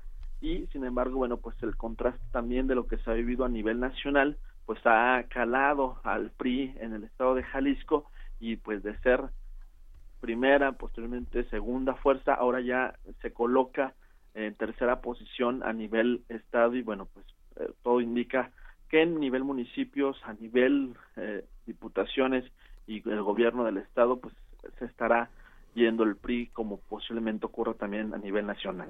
Todo el mundo piensa que hay tres electores en, en en Jalisco, ¿no? El gobernador, el arzobispo y Raúl Padilla, ¿no? Es así como es el líder del Faro, digamos Padilla pa- primero pactó con el PRI, luego con el luego con el PRD ¡Sas! y ahora es Alfaro. Digo, es que hay muchas quejas en los, en los medios, en los medios, en el informador, en varios medios de Jalisco está esta parte de muchas quejas de, de- de trabajadores de la universidad Así que es. les Sí. han pedido el voto, les han pedido recursos, este, ¿cómo cómo funciona esta alianza, digamos, de alguien tan progresista desde 1989 en la universidad como Padilla? Sí, y es bueno, una pregunta también obligada, perdón, historia a todos los que son interesante. admiradores de Padilla. No, bueno, o a de su hermano que pinta para ser el secretario de Cultura. claro, claro, Trino. ¿Cómo ves, Arturo? Sí, y también es una hi- historia interesante porque en su momento Enrique Alfaro se deslindó de tener algún acercamiento con el propio eh, Padilla. eh, bueno, fue una ahí una guerra casi casi de declaraciones en contra del líder moral de la Universidad de Guadalajara y ahora, eh, seis años después, pues eh, encontró ahí una buena oportunidad porque finalmente la Universidad de Guadalajara sí existe tipos de apoyo.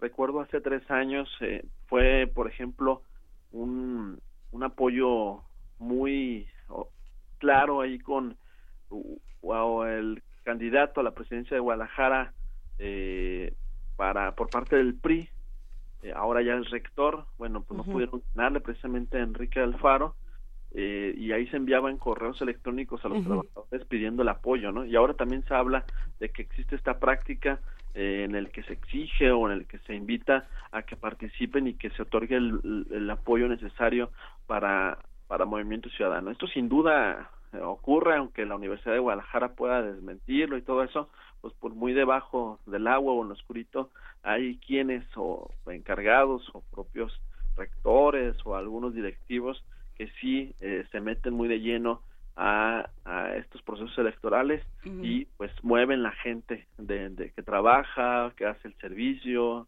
o incluso, no- bueno, no sé si a los alumnos también eh, lleguen a, a comentar o a, a meter dentro de estas eh, estrategias para que la Universidad de Guadalajara juegue un papel importante. Y, y, y es, y es claro, ¿eh? el, el peso que tiene la Universidad de Guadalajara es, es fuerte y bueno, pues tan solo manejan el tema cultural a nivel estatal con eh, pues las inversiones que se hacen sí con Ujú. ayuda del gobierno del estado con ayuda del gobierno federal para la realización o la construcción de espacios dirigidos a- a- al arte y la cultura La FIL de Guadalajara. Sí, es el acabas de, poner, de acabas de poner en Ah. entredicho nuestra invitación a la FIL de Sí, Guadalajara. no, es que la FIL de Guadalajara, digamos, puso a Jalisco, Ah, puso a Jalisco en el mundo, digamos, después de la Feria de Frankfurt, la Feria de La Derechos, la de Feria de Guadalajara. Profesionales, es la Feria de Guadalajara, digamos, Guadalajara se convirtió en una capital cultural. Y, eh, y muy no solo por la FIL, por ¿no? muchos eventos, justamente como dices, Miguel. Y muchas veces le prometieron a Raúl Padilla en el PRI ser el secretario, ser el secretario de educación, no el de cultura, el de educación. Y no le cumplieron. Son Sí, no. cosas así, son cosas que pasan, ¿no? y eh, prá- prácticamente por ejemplo está el festival de- el festival del libro que el, di- el director que organiza es precisamente Padilla está el festival de la música el festival de la, del cine. Actualmente o hace poco se construyó se terminó de construir el llamado conjunto de artes escénicas. Esta parte de la Universidad de Guadalajara cercana en la zona norte del área metropolitana de Guadalajara donde está precisamente este conjunto de artes escénicas. Estaba calle 2 que representa un espacio también para eh, conciertos al aire libre el teatro un teatro también un, auditorio que que también ya tiene años, entonces prácticamente todo esto es manejados por Raúl Padilla. y- ¿Cuál y es, lo- de eh, Guadalajara. Arturo Ramírez Gallo, ¿cuáles son los, eh, los temas de, de la campaña? Porque hablábamos hace un momento con eh, Yajaira Gasca de Guanajuato y nos hablaba, por supuesto, de inseguridad, eh, de que estaban hablando de fortalecer policías municipales. Me imagino que en Jalisco tendrá que ser un tema, como también en la Ciudad de México y en muchos otros lugares de la República, por desgracia, eh, tendrá que ser un tema este de la, de la seguridad eh, pero pero sí forma parte de la de la discusión de campaña. Qué es lo que se está de- qué es lo que se está prometiendo qué es lo que realmente se hace en las campañas Sí, sin duda, ¿eh? el tema que más preocupa y que más también pregunta la, ciudadanía es el tema de la inseguridad y es que en Jalisco, pues, como sabemos, no le ha ido muy bien respecto a este tema en los últimos, o en este año, en los últimos meses. Eh, es constante que aparezcan el tema de eh, cuerpos abandonados en terracerías, e incluso ya en- al interior de la ciudad, eh, balaceras a plena luz del día en, en puntos de la ciudad que son muy transitados o visitados por la ciudadanía. Por supuesto, es un tema que se ha tocado constantemente. Se habla mucho sobre la posibilidad de, eh, en principio, una fiscalía autónoma. Eh, lo, que prometen los los propios candidatos es que no exista o que el gobernador próximo no meta mano en el manejo de la Fiscalía General del Estado. Un tema también que se ha tocado eh, o que se ha señalado en los últimos años porque, por ejemplo, pues el, que- el que era el fiscal, ah, el fiscal de Jalisco quiso ser candidato del PRI al gobierno del Estado, finalmente no lo eligen a él y lo dejan eh, para el municipio de Guadalajara. Entonces también han señalado este punto de que es un manejo político que se le quiere dar a la Fiscalía General del Estado y por supuesto pues eso no ayuda o no abona nada para eh, lo que pasa en la entidad.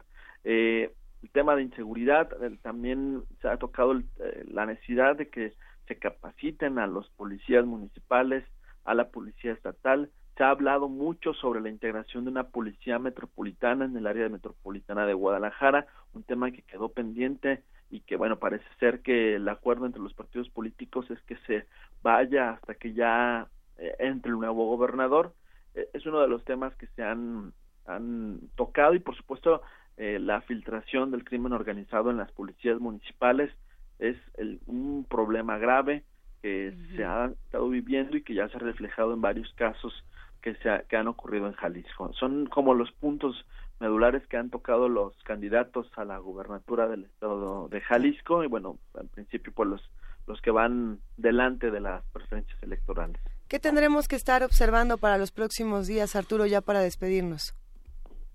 Bueno, pues eh, no ha sido, a, comparación de otros años, eh, caracteriza, caracterizada la tema de la guerra sucia. Sí ha habido algu- algunos ataques. Eh, No sé si están esperando que eh, dentro de los últimos días puedan la- lanzar algún algún tema por parte de alguno de los candidatos, pues con el objetivo ya de ganar ahí alguna situación que pueda cambiar la opinión de los ciudadanos, muy complicado. Eh, estaremos al pendiente, digo, se ve ahí el, tema de Enrique Alfaro distanciado con Andrés Manuel López Obrador, también se han dicho algunas palabras, pero bueno, si, va- si las preferencias electorales que se anuncian eh, co- coinciden con el voto que se haga el primero de julio, pues ahí tendrían que tener ya de nuevo en cuenta un acercamiento. Eh, se ve eh, también un apoyo eh, en el Estado por Andrés Manuel López Obrador y bueno, pues estaremos al pendiente. El tema de, de seguridad en los procesos electorales también ha sido un, un tema constante, aunque bueno, pues son eh, bastante los candidatos que están en todo el estado, alrededor de 15 ya han solicitado apoyo por parte de las autoridades para mantener eh, seguridad. Eh, veremos qué tanto se juega este punto en el desarrollo del primero de julio. Y también otro punto es en la zona norte del estado de Jalisco en una zona indígena donde eh, pues se, también se tenía eh, a- a- se ha anunciado que los propios grupos eh, Wirrárica podrían impedir el desarrollo del proceso electoral en una zona donde habría 13 casillas donde votarían siete mil personas. Y bueno esto ante las demandas que han hecho constantemente para que se les den servicios de salud de educación y otros temas. Eh, sin embargo bueno esto se ha dicho no podría afectar las votaciones a nivel estatal o a nivel federal pero tendría un impacto con las elecciones de dos municipios en el norte de Jalisco. Pues son parte de lo que se está viviendo y de lo que se está eh, tratando de, de, pues Arturo, prever Este, este grupo Wirarica, eh, ¿qué sabemos de ellos? ¿Por dónde se han manifestado? ¿Con quién, quién está hablando por ellos? ¿Con quién están hablando? ¿Qué, qué sabemos? ¿Nos puedes contar un poco más, por favor? Sí, ha- han estado en constante incluso comunicación, se han desarrollado mesas de trabajo en la Ciudad de México donde participan la Secretaría de Gobernación, la Secretaría General de Gobierno y parece que también las representaciones de los institutos electorales, tanto el nacional y como el local, y eh, un, han, han tenido comunicación constante también eh, el grupo Wirrárica, la comunidad indígena de Jalisco con el gobierno del estado. Han insistido, ya decíamos, en que se solucionen temas de la entrega de tierras, eh, también que, le- que- que en la- de los cuales son eh, dueños y que estuvieron utilizando eh, por años eh, los lo- lo- también desarrolladores ahí, más bien trabajadores del, del, del, del ganado de Nayarit. Y bueno pues es la, la, lo que piden se les entregue estas tierras y de lo contrario pues dicen no van a permitir el desarrollo del proceso electoral. Y bueno pues han estado en comunicación con, con el gobierno del estado sin embargo pues no se ha llegado a un acuerdo porque bueno finalmente pues depende del gobierno federal de las instancias judiciales que se comience a dar la entrega de estas tierras de que han tenido los ganaderos por años hacia eh, los dueños que son la, la población muy rárica de Jalisco. ¿Y ninguno de los candidatos se ha pronunciado a este respecto? No, O sea, porque quien gane va a heredar ese conflicto. tema. No, no, no han, no han manifestado nada en concreto eh, respecto a este tema. ¿eh? Han, han estado más concentrados en, en otros temas, pero no, no se han manifestado eh, qué harían o, o qué proponen para solucionar eh, este punto. Pues eh, sería interesante preguntarles. Muchísimas gracias, Arturo Ramírez Gallo, por este panorama tan amplio. Eh, platicaremos contigo, pues, el primero de julio o, o antes. Muy bien, Si, si se tercia. Muchísimas gracias por estar en contacto con nosotros. Muchas gracias, que tengan buen día. Gracias. Un abrazo, hasta luego. Música, Miguel Ángel. Música, vamos a escuchar Mi línea de oportunidad con Ana Karina, esta gran actriz de Jean-Luc Godard, y esta es, forma parte del, de la película El Rey Loco. Moi j'ai une toute petite ligne de chance. Moi j'ai une toute petite ligne de chance. Si peu de chance dans la main, ça me fait peur des lendemains. Ma ligne de chance, ma ligne de chance. Dis-moi chérie, qu'est-ce que t'en penses? Ce que j'en pense, quelle importance. C'est fou ce que j'aime, ta ligne de hanche. Ta ligne de hanche, Ma ligne de chance. j'aime la caresser de mes mains. Ta ligne de hanche, Ma ligne de chance, c'est une fleur dans mon jardin. mais regarde ma petite ligne de chance. Mais regarde ma petite ligne de chance.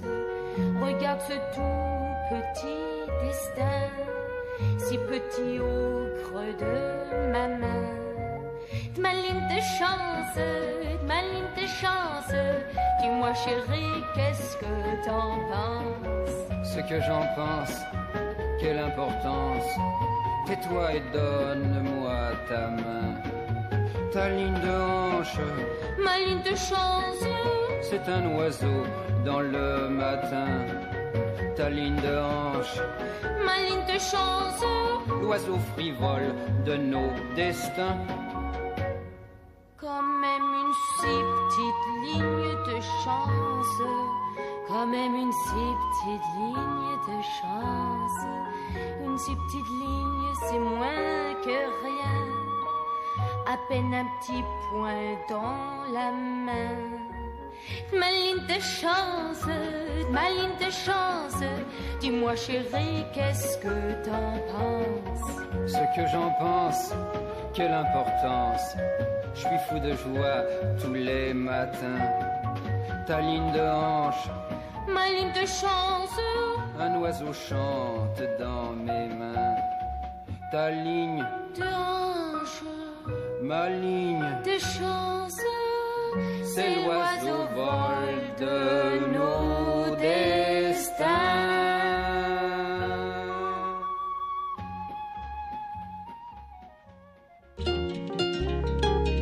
Primer movimiento.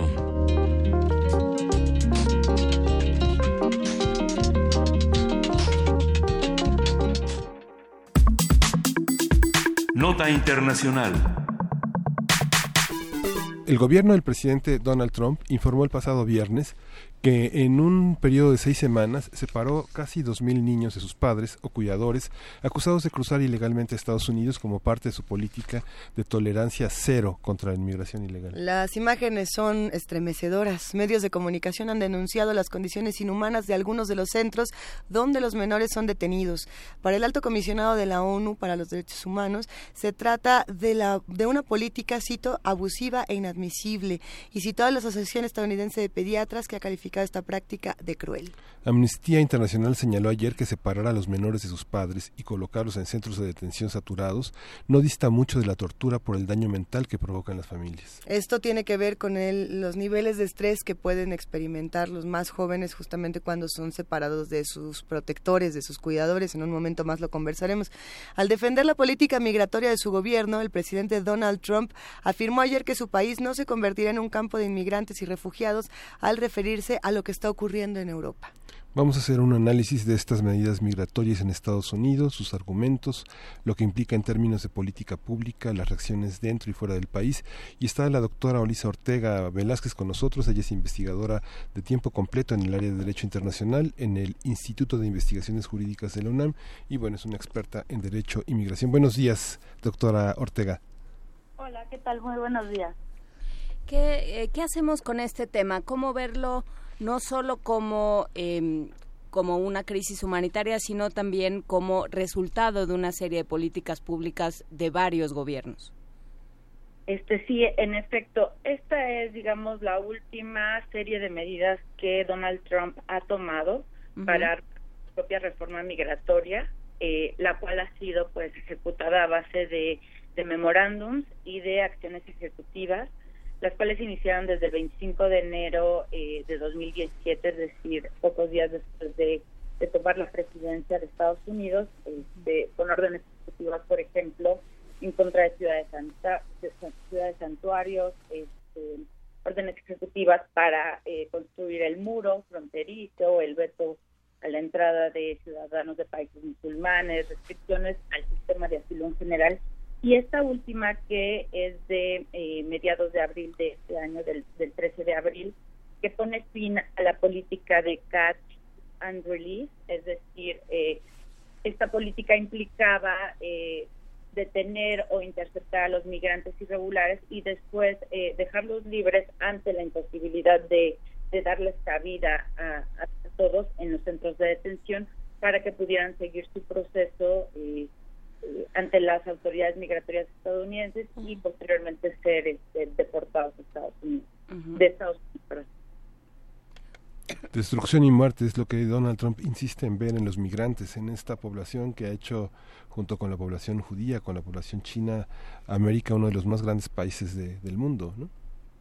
Exactamente, eh, y si, si uno mira el discurso que, Trump dio después de este eh, memorándum del 13 de abril, pues de nueva cuenta vuelve a usar este términos como amenazas a la seguridad nacional, términos usados, eh, por ejemplo, cuando fueron eh, los atentados del 11 de septiembre, volvemos a, eh, a oír este, este mensaje de amenaza de las personas migrantes a la seguridad nacional de Estados Unidos, ¿no? Implica esta externalización de las fronteras, este, este lenguaje de securitización.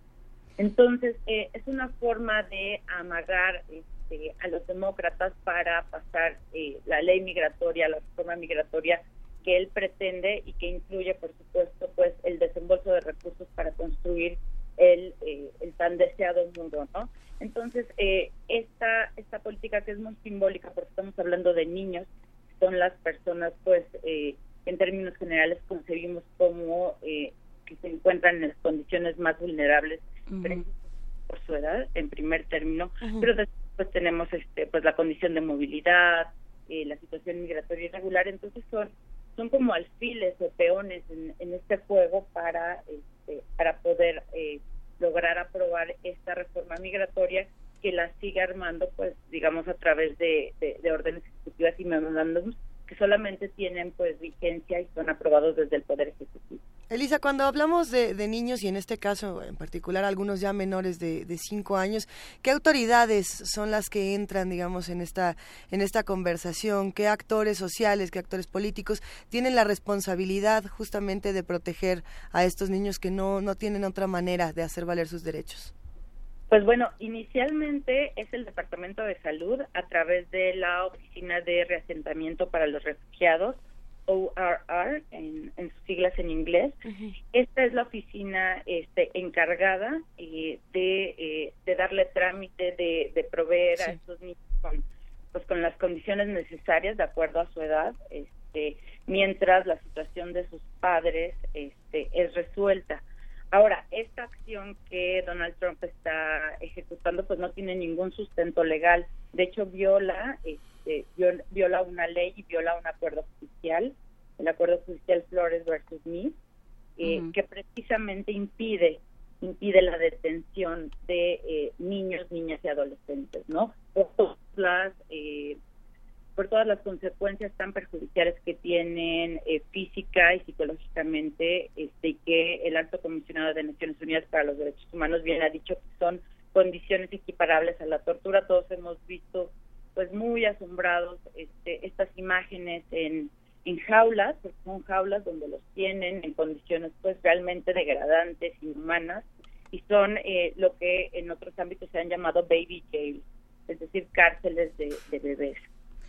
Aquí hay un tema que a mí me, gustaría que exploráramos, eh, Lisa, que es, eh, por supuesto, nos podemos sentar, por supuesto que hemos visto los videos y es escalofriante y es indignante y, y nos mueve a, una vez más, refrendar nuestra idea de que Donald Trump, independientemente de otros adjetivos, eh, no, no comulga con, con las ideas que se tienen o que pensábamos que, que se tenían de manera más general sobre derechos humanos y sobre eh, la defensa que se debe hacer a ultranza de estos derechos humanos. ¿Y su Eh, gabinete? Sí, por supuesto, de parte de su gabinete. Pero ¿qué pasa con el gobierno mexicano? O sea, ¿qué pasa cuando eh, se deja? ¿quién, ¿Quién dejó que fuera Donald Trump quien tomara esta decisión? Pues bueno, eh, para empezar, esto está sucediendo ya, digamos, en su territorio, que es, digamos, jurisdicción, este, y donde él tiene, digamos, plena soberanía, ¿no? Para tomar decisiones. Pero el problema, eh, si uno lo mira de forma mucho más amplia, pues viene eh, desde toda esta migración forzada que proviene de, de Centroamérica, especialmente de, eh, de países como Guatemala, El Salvador y Honduras, eh, que pues bueno son países donde eh, tienen un ambiente general de, de violencia este, hay una debilidad institucional y eh, pues bueno tenemos que el crimen organizado pues se ha apoderado de estos territorios y es un crimen organizado que además está conformado por eh, la Mara Salvatrucha, Barrio 13, bandas criminales como estas que se apoderaron de estos territorios después de que fueron deportados de Estados Unidos, de, de Los Ángeles especialmente, dado, eh, digamos, en los noventas. Entonces, bueno, pues eh, esto digamos que es una consecuencia de una propia política este, estadounidense y México, pues digamos que es este país, pues eh, este muro, eh, este patio trasero para Estados Unidos y es, es un instrumento más en la ejecución de esta política de securitización de Estados Unidos, ¿no? México tiene sus propios problemas eh, de asilo, por ejemplo, y también de detenciones de niños. México es un país que eh, ha firmado pues la inmensa mayoría de tratados de, de derechos humanos que en términos generales nos apegamos al derecho internacional. Tenemos un artículo primero en la Constitución que este, este, que reconoce como eh, parte integrante del sistema jurídico mexicano todos estos tratados de derechos humanos, pero eh, es un país en el que hay una aplicación excepcional de la ley en materia de migración y asilo. Entonces, eh, tenemos muchísimos resquicios legales eh, aunados a, obstáculos prácticos, ¿no? Como por ejemplo poca capacidad operativa y financiera de, las agencias gubernamentales encargadas de, lidiar con estos asuntos. Por ejemplo, la, la COMAR, la Comisión Mexicana este, para los Refugiados, ¿no? Entonces, México es, pues, digamos, eh, desde mi perspectiva, este, pues, un, un- un instrumento más en esta política este, migratoria implementada por Estados Unidos.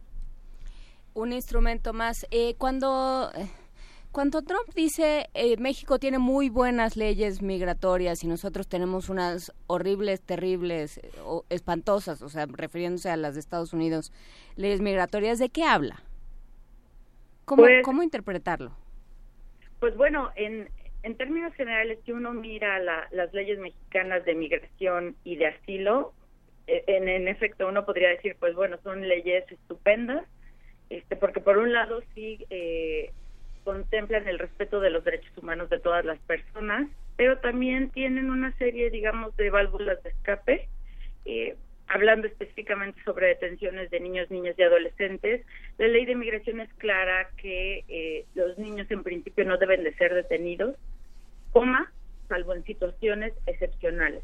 Sin embargo, estas situaciones excepcionales se vuelven en el día a día la regla. ¿Por qué? Porque no tenemos las facilidades para eh, tener a estos niños.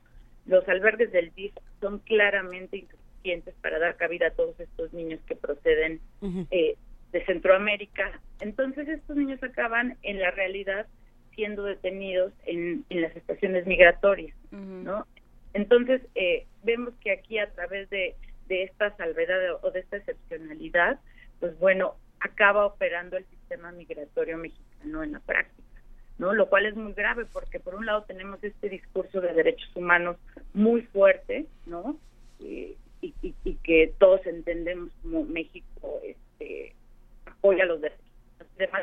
Eh, en contraposición, por ejemplo, es que no es un país que se apegue en términos generales al derecho internacional, es un país que tiene unas leyes pues muy importantes en materia de derechos civiles y políticos y demás, pero a nivel interno. No es un país que se caracteriza por firmar ningún tratado este, internacional. Por ejemplo, es el único país que no ha firmado la Convención sobre los Derechos del Niño, ¿no? A diferencia de México, que, pues, que todo ratifica, ¿no? Es un país de una pluma pues muy muy ágil para ratificar, pero no para armonizar o ejecutar estos estos tratados. Entonces es como un doble discurso, me parece, de, de México, ¿no? Porque a la vez a, a través de estas pues eh, llaves de escape, válvulas de escape o excepcionalidades, pues acaba operando el sistema entero, ¿no? Entonces es lo que quizá eh, eh, en términos teóricos podemos decir como una aplicación excepcional de la ley migratoria. ¿No? Muchos, Y- muchos se quejan justamente, Elisa, de a ver de qué sirve firmar un papelito si a la hora de la hora eh, ni- nadie, nadie se va a hacer cargo de estos niños, ninguna de las autoridades competentes. Eh, ¿Qué panorama esperamos para los próximos días? ¿Qué nos va a tocar eh, ver? Eh, ¿Dónde tendríamos que estar todos poniendo el dedo? Porque ¿Qué además tenemos que hacer? A, a Trump le está resultando, sus números van Ah, mejor, sí. entre sus seguidores van mucho mejor. Pero bueno, ¿qué, qué se, qué- qué se tiene que hacer no solamente para los niños mexicanos, para los niños de todas las latitudes que se encuentran en esta situación? Pues eh, me parece que en Estados Unidos, eh, que tiene una sociedad eh, civil pues bastante fuerte y, muy organizada, este, pues lo que lo que sigue es empujar para que se interpongan recursos judiciales ante eh, este memorándum, eh, estas órdenes ejecutivas de Trump, porque la realidad es que no tienen sustento legal. Todo lo contrario, este contravienen pues acuerdos eh, judiciales, sentencias judiciales de la Corte Suprema, eh, la ley de, de reautorización de la protección de las víctimas de trata de personas es otra ley que se está violando. Entonces me parece que lo que sigue o lo que es probable que veamos es la interposición de recursos judiciales, al igual que sucedió con DACA, ¿no? Este, que eh, pues el poder judicial actúe realmente como un contrapeso al poder ejecutivo. Entonces es probable que eh, veamos esto porque eh, pues de otro modo no no, no veo como el, el proceso legislativo es mucho más tardado, es mucho más tardado. De hecho, pues esa es la tirada final, me parece, de, de Donald Trump. ¿no? Presionar a los demócratas para que aprueben este para que aprueben su, su reforma migratoria que pues evidentemente implica no solamente el desembolso de, de- del presupuesto necesario para construir el muro sino pues una serie ya de restricciones importantes este, a la migración irregular no de hecho su objetivo es reducirla al 75% este, y por eso es que tiene esta pues este lema demagógico de, de, de migración cero no que eh, a mí me, me trae a la mente pues estas políticas de migración cero de los países europeos en los años 60 no 70 antes de- del petróleo no entonces estamos como el patrón se, se, se repite nuevamente no en México pues eh, lo que tocaría sería pues eh, tener alternativas reales a la detención en, en el caso de niños, niñas y adolescentes, ¿no? Que proceden de Centroamérica, hacer una evaluación adecuada de, de sus solicitudes de asilo, porque muchos de estos niños que de nueva cuenta vienen huyendo de este contexto de violencia generalizada podrían ser eh, solicitantes de asilo y tener solicitudes válidas de asilo aquí en México. Sin embargo, pues bueno, tenemos eh, que las tasas de aceptación para de sus solicitudes de asilo son se comparan con las detenciones eh, o presentaciones, como les llama el propio Instituto Nacional de Migración, lo cual es un eufemismo, este, pues son, son, son ¿no? Estas, estas aceptaciones de, de, de las solicitudes de asilo, ¿no?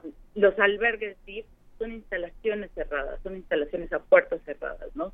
Entonces, de nueva cuenta, no se está respetando el interés superior del niño que está en nuestra Constitución, está en la Convención sobre los Derechos del Niño, en la Ley General de Niños, Niños y Adolescentes, ¿no? Tendríamos que tener alternativas reales a la detención, como por ejemplo eh, hogares de acogida, ¿no? Previa, Claro. previa a hacerse, obviamente calificaciones y evaluaciones, ¿no? De las familias.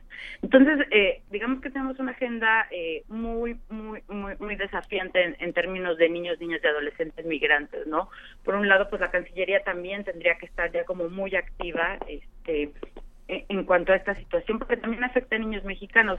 Sí, una buena parte son centroamericanos, eh, pero también hay niños mexicanos, sin duda alguna, ¿no? Elisa, Entonces, hay nada más una parte que a mí me gustaría eh, tocar en este último minuto que nos queda, que es el- la dimensión simbólica. Tú empezaste hablando de eso. eh, realmente creo que sería una, una batalla perdida, una derrota terrible para la sociedad civil si esto si esto sigue así, si esto no se detiene, porque bueno, ya un gobierno que tortura, como ha dicho el alto comisionado, tortura a niños, este pues ya eh, puede ya ya se puede salir con la suya casi con cualquier cosa. Claro, eh, de nueva cuenta, yo creo que eh, ahorita eh, lo que toca es una, una acción muy fuerte de, de la, de la sociedad civil organizada para impugnar este, judicialmente, que es la forma de frenar este tipo de, de acciones, y ya se vio eh, en el caso de DACA, que el Poder Judicial tiene muchísimo por hacer y es un Poder Judicial muy activo y eficiente, por ponerlo quizá en, en un modo simple, en Estados Unidos. El, el Poder Judicial fue quien limitó eh, eh, to- todas estas eh, todas estas acciones de Trump en contra de DACA, ¿no? Gracias al Poder Judicial es que eh, DACA sigue, ¿no? Para los que ya habían, eh, para los que ya eran beneficiarios del programa, ¿no? No es que puedan nuevos solicitantes aplicar, pero el programa sigue para quienes ya eran beneficiarios, ¿no? ¿Por qué? Porque Trump nunca tuvo un argumento real, sino fue, pues, meramente un capricho, ¿no? Una, una, una, una, este, una acción más de, de, de esta forma, de tomar su propia forma migratoria a base de, pues, de memorándums y de, y de acciones ejecutivas. Entonces, eh, yo pondría el dedo en la llaga en los recursos judiciales que hay que interponer eh, del lado de Estados Unidos y, de, y del caso de México, pues de nueva cuenta, ¿no? Este, seguir impulsando eh, acciones efectivas y alternativas efectivas a, la- a las detenciones de niños porque este pues está muy bien el discurso de derechos humanos y demás pero si no va acompañado con eh, con acciones concretas y el presupuesto la partida presupuestal eh, correspondiente pues bueno eh, se queda en letra muerta no Muchísimas gracias. Elisa Ortega del Instituto de Investigaciones Jurídicas, como siempre agradecemos tu participación y seguiremos platicando contigo. muchas gracias encantada buenos días Hasta luego, buen día. Vamos a una pausa aquí en primer movimiento, ya regresamos a la tercera hora. Primer movimiento. Hacemos comunidad.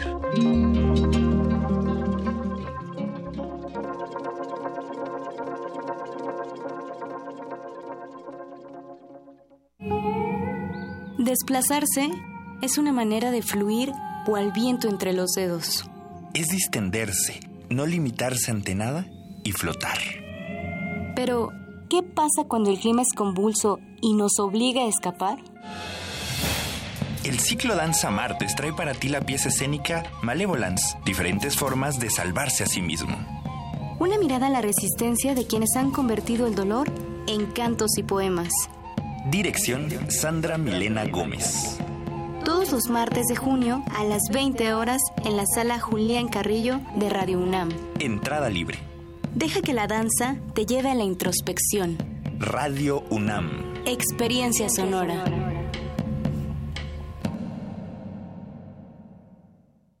Habla Enrique Vargas. Amigos whiskyluquenses, aprovecho este momento para agradecerles profundamente todo su apoyo a nuestra campaña. Quiero y voy a seguir trabajando para todos ustedes y sus familias, para que sigan viviendo tranquilos y felices. Me comprometo a que Whisky Lucan siga siendo seguro. Con su apoyo continuaré siendo su empleado. Por todo esto, les pido su voto. Muchas gracias.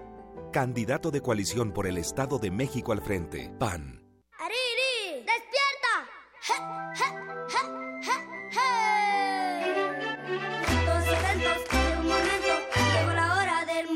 movimiento. Movimiento naranja, el futuro está en tus manos. Movimiento naranja, movimiento ciudadano.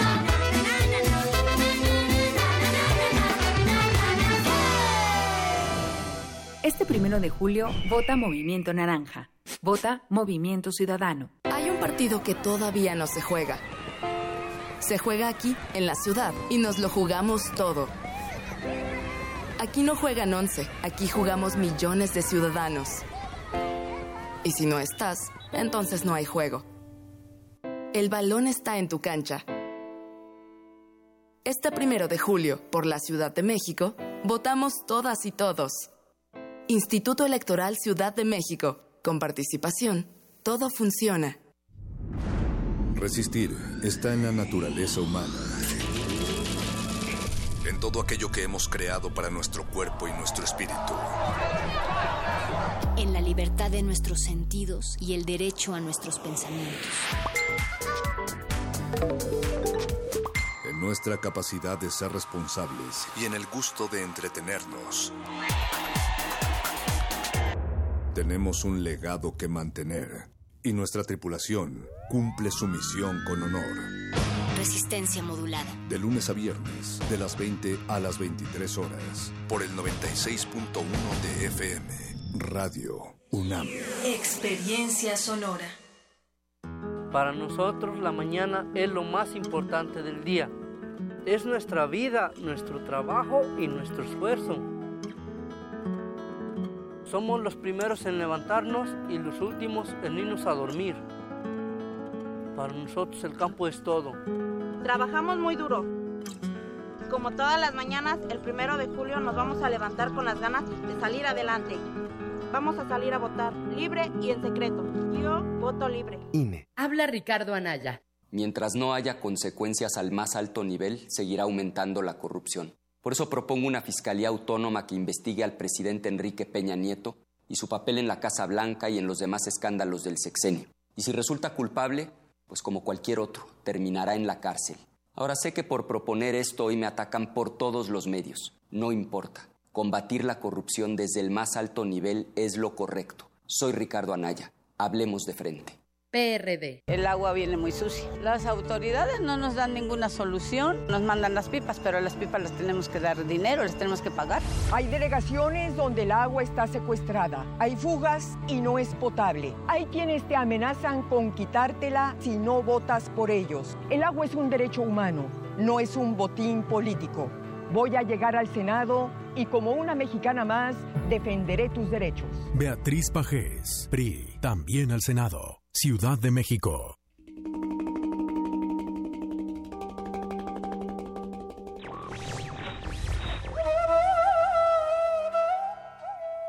Te dicen descuidado porque están acostumbrados a los jardines, no a la selva.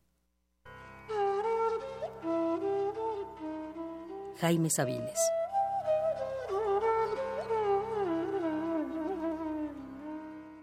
Radio UNAM. Primer movimiento. Podcast y transmisión en directo en www.radio.unam.mx.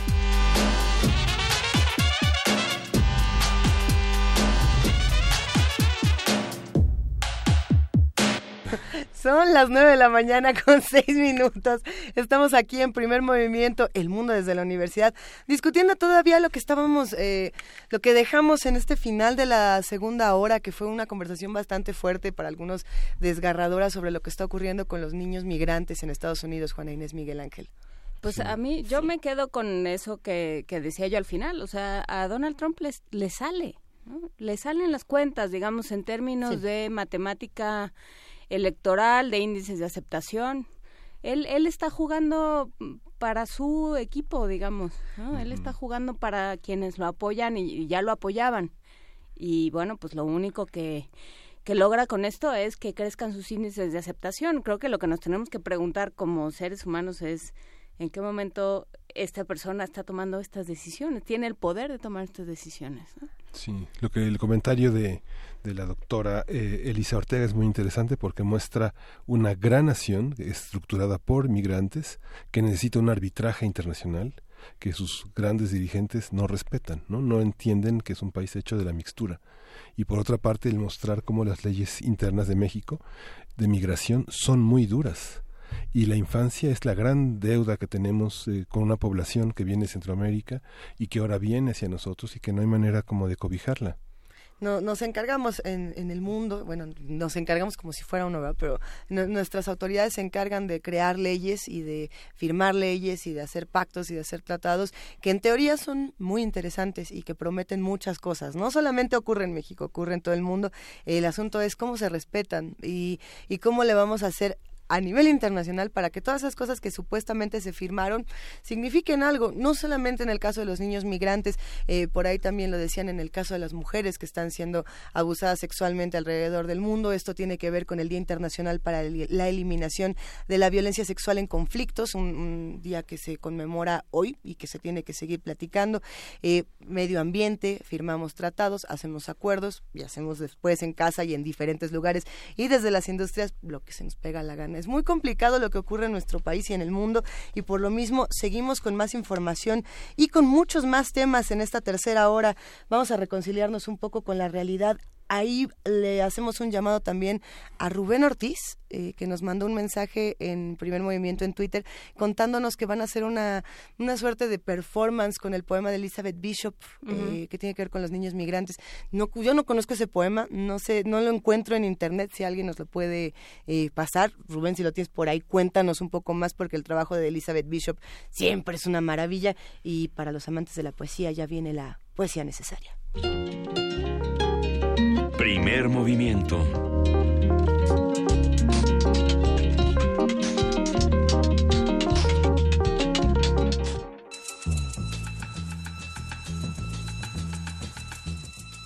Es hora de poesía necesaria.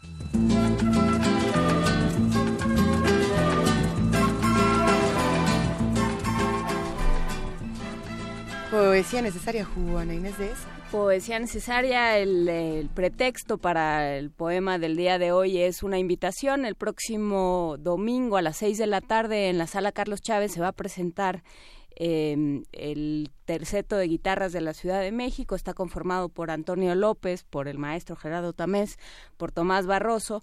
Y bueno, pues van a, supongo que van a interpretar sus grandes éxitos, no sé si Tierra Mestiza, por ejemplo, Arpatlán, eh, todos estos todas estas piezas que y estos arreglos que ha hecho en su mayoría Gerardo Tamés de diferentes piezas mexicanas y entonces encontré una versión de La Bamba, una adaptación de Gerardo Tamés a tres guitarras de, de La Bamba que suena muy bien, ya van a ver. Y por y porque era tema veracruzano Fuimos a dar con eh, Francisco Hernández, que nació Sí, en. San, San Andrés Tuxtla, ya es de todos, ya es de todos lados, pero es Ahí vienen los caballos de Francisco Hernández. originalmente de San Andrés Tuxtla, Veracruz, y este poema tiene algo que ver con Veracruz y algo que ver con Oaxaca, y algo que ver con Mayo y algo que ver con Junio también, y se llama Mayo se hizo presente.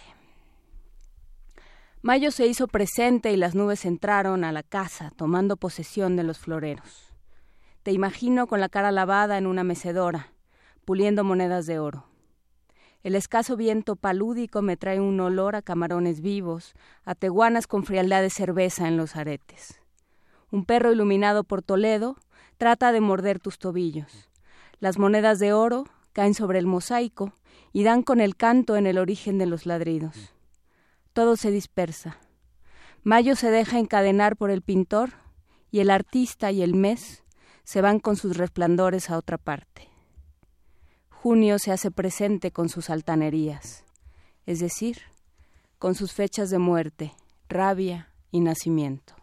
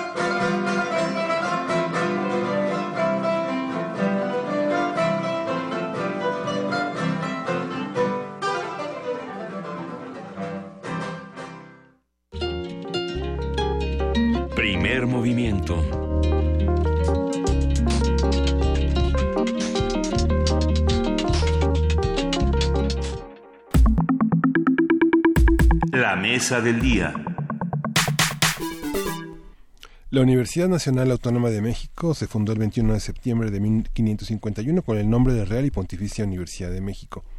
Ha desempeñado un papel protagónico en la historia y en la formación del país como el proyecto cultural más importante de la nación.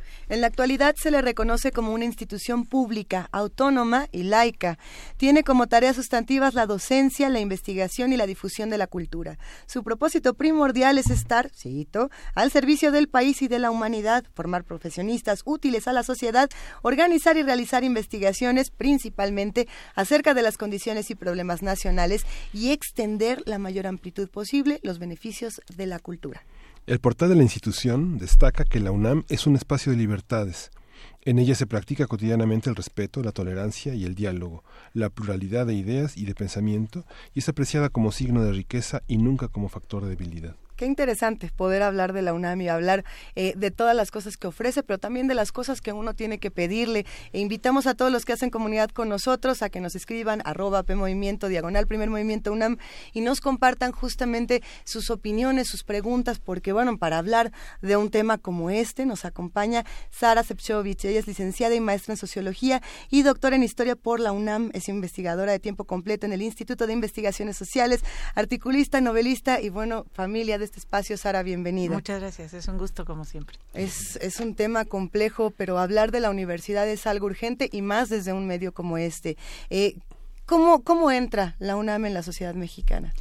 Mira, eh, nosotros queremos creer que está inserta realmente en todos los, eh, los temas y todos los los modos de ser y todos los problemas y todas las buenas cosas que hay en, en este país, porque además la UNAM tiene una, una participación en todo México. Es increíble cómo ha crecido, cómo hay escuelas, eh, eh, facultades, institutos, centros por todas partes del país. Es excelente eso. Muchísima gente participa de la UNAM. La UNAM es un lugar donde tú puedes tener una clase sobre la India clásica y, y una conferencia sobre los desaparecidos el día de ayer, un concierto de música de Beethoven y el mismo domingo y en la tarde un concierto de música popular colombiana. Es un lugar donde pasa todo, donde hay espacio para el deporte, donde hay espacio para la cultura, donde hay espacio para la política, donde hay espacio para la investigación, para la enseñanza. La UNAM es un lugar maravilloso y además tiene una altura y una presencia y un prestigio moral que es muy significativo y por eso es importante hablar de ella y por eso es importante ver aquello que no funciona. y que en tu cuál es tu idea de lo que no funciona eh, Sara desde el punto de vista de eh, de que estamos adentro y queremos que sea un lugar mejor, digamos, Claro. que sea un lugar que nos represente a todos y que sea un lugar donde, como decía Barrosierra, México se discuta. Exactamente, ese es el tema exacto. Que a mí eh, me ha sorprendido muchísimo que en este difícil e incierto proceso electoral la universidad ha organizado foros, ha organizado mesas, ha organizado debates, pero todo muy concentradito, muy bien guardadito en donde debe ser, el, en el auditorio tal, en el en radio, en el programa tal de, de la televisión universitaria. Pero ¿qué está pasando con ese ambiente universitario general de la universidad que yo conocí? Hace 40, 50 años como estudiante, como co- en mis pininos, como, como académica, como investigadora. ¿Dónde está ese ambiente en el que nosotros estamos pendientes de lo que está pasando en las elecciones, debatiendo las elecciones? Yo no lo veo, a lo mejor estoy ciega y sí lo hay, pero no lo veo.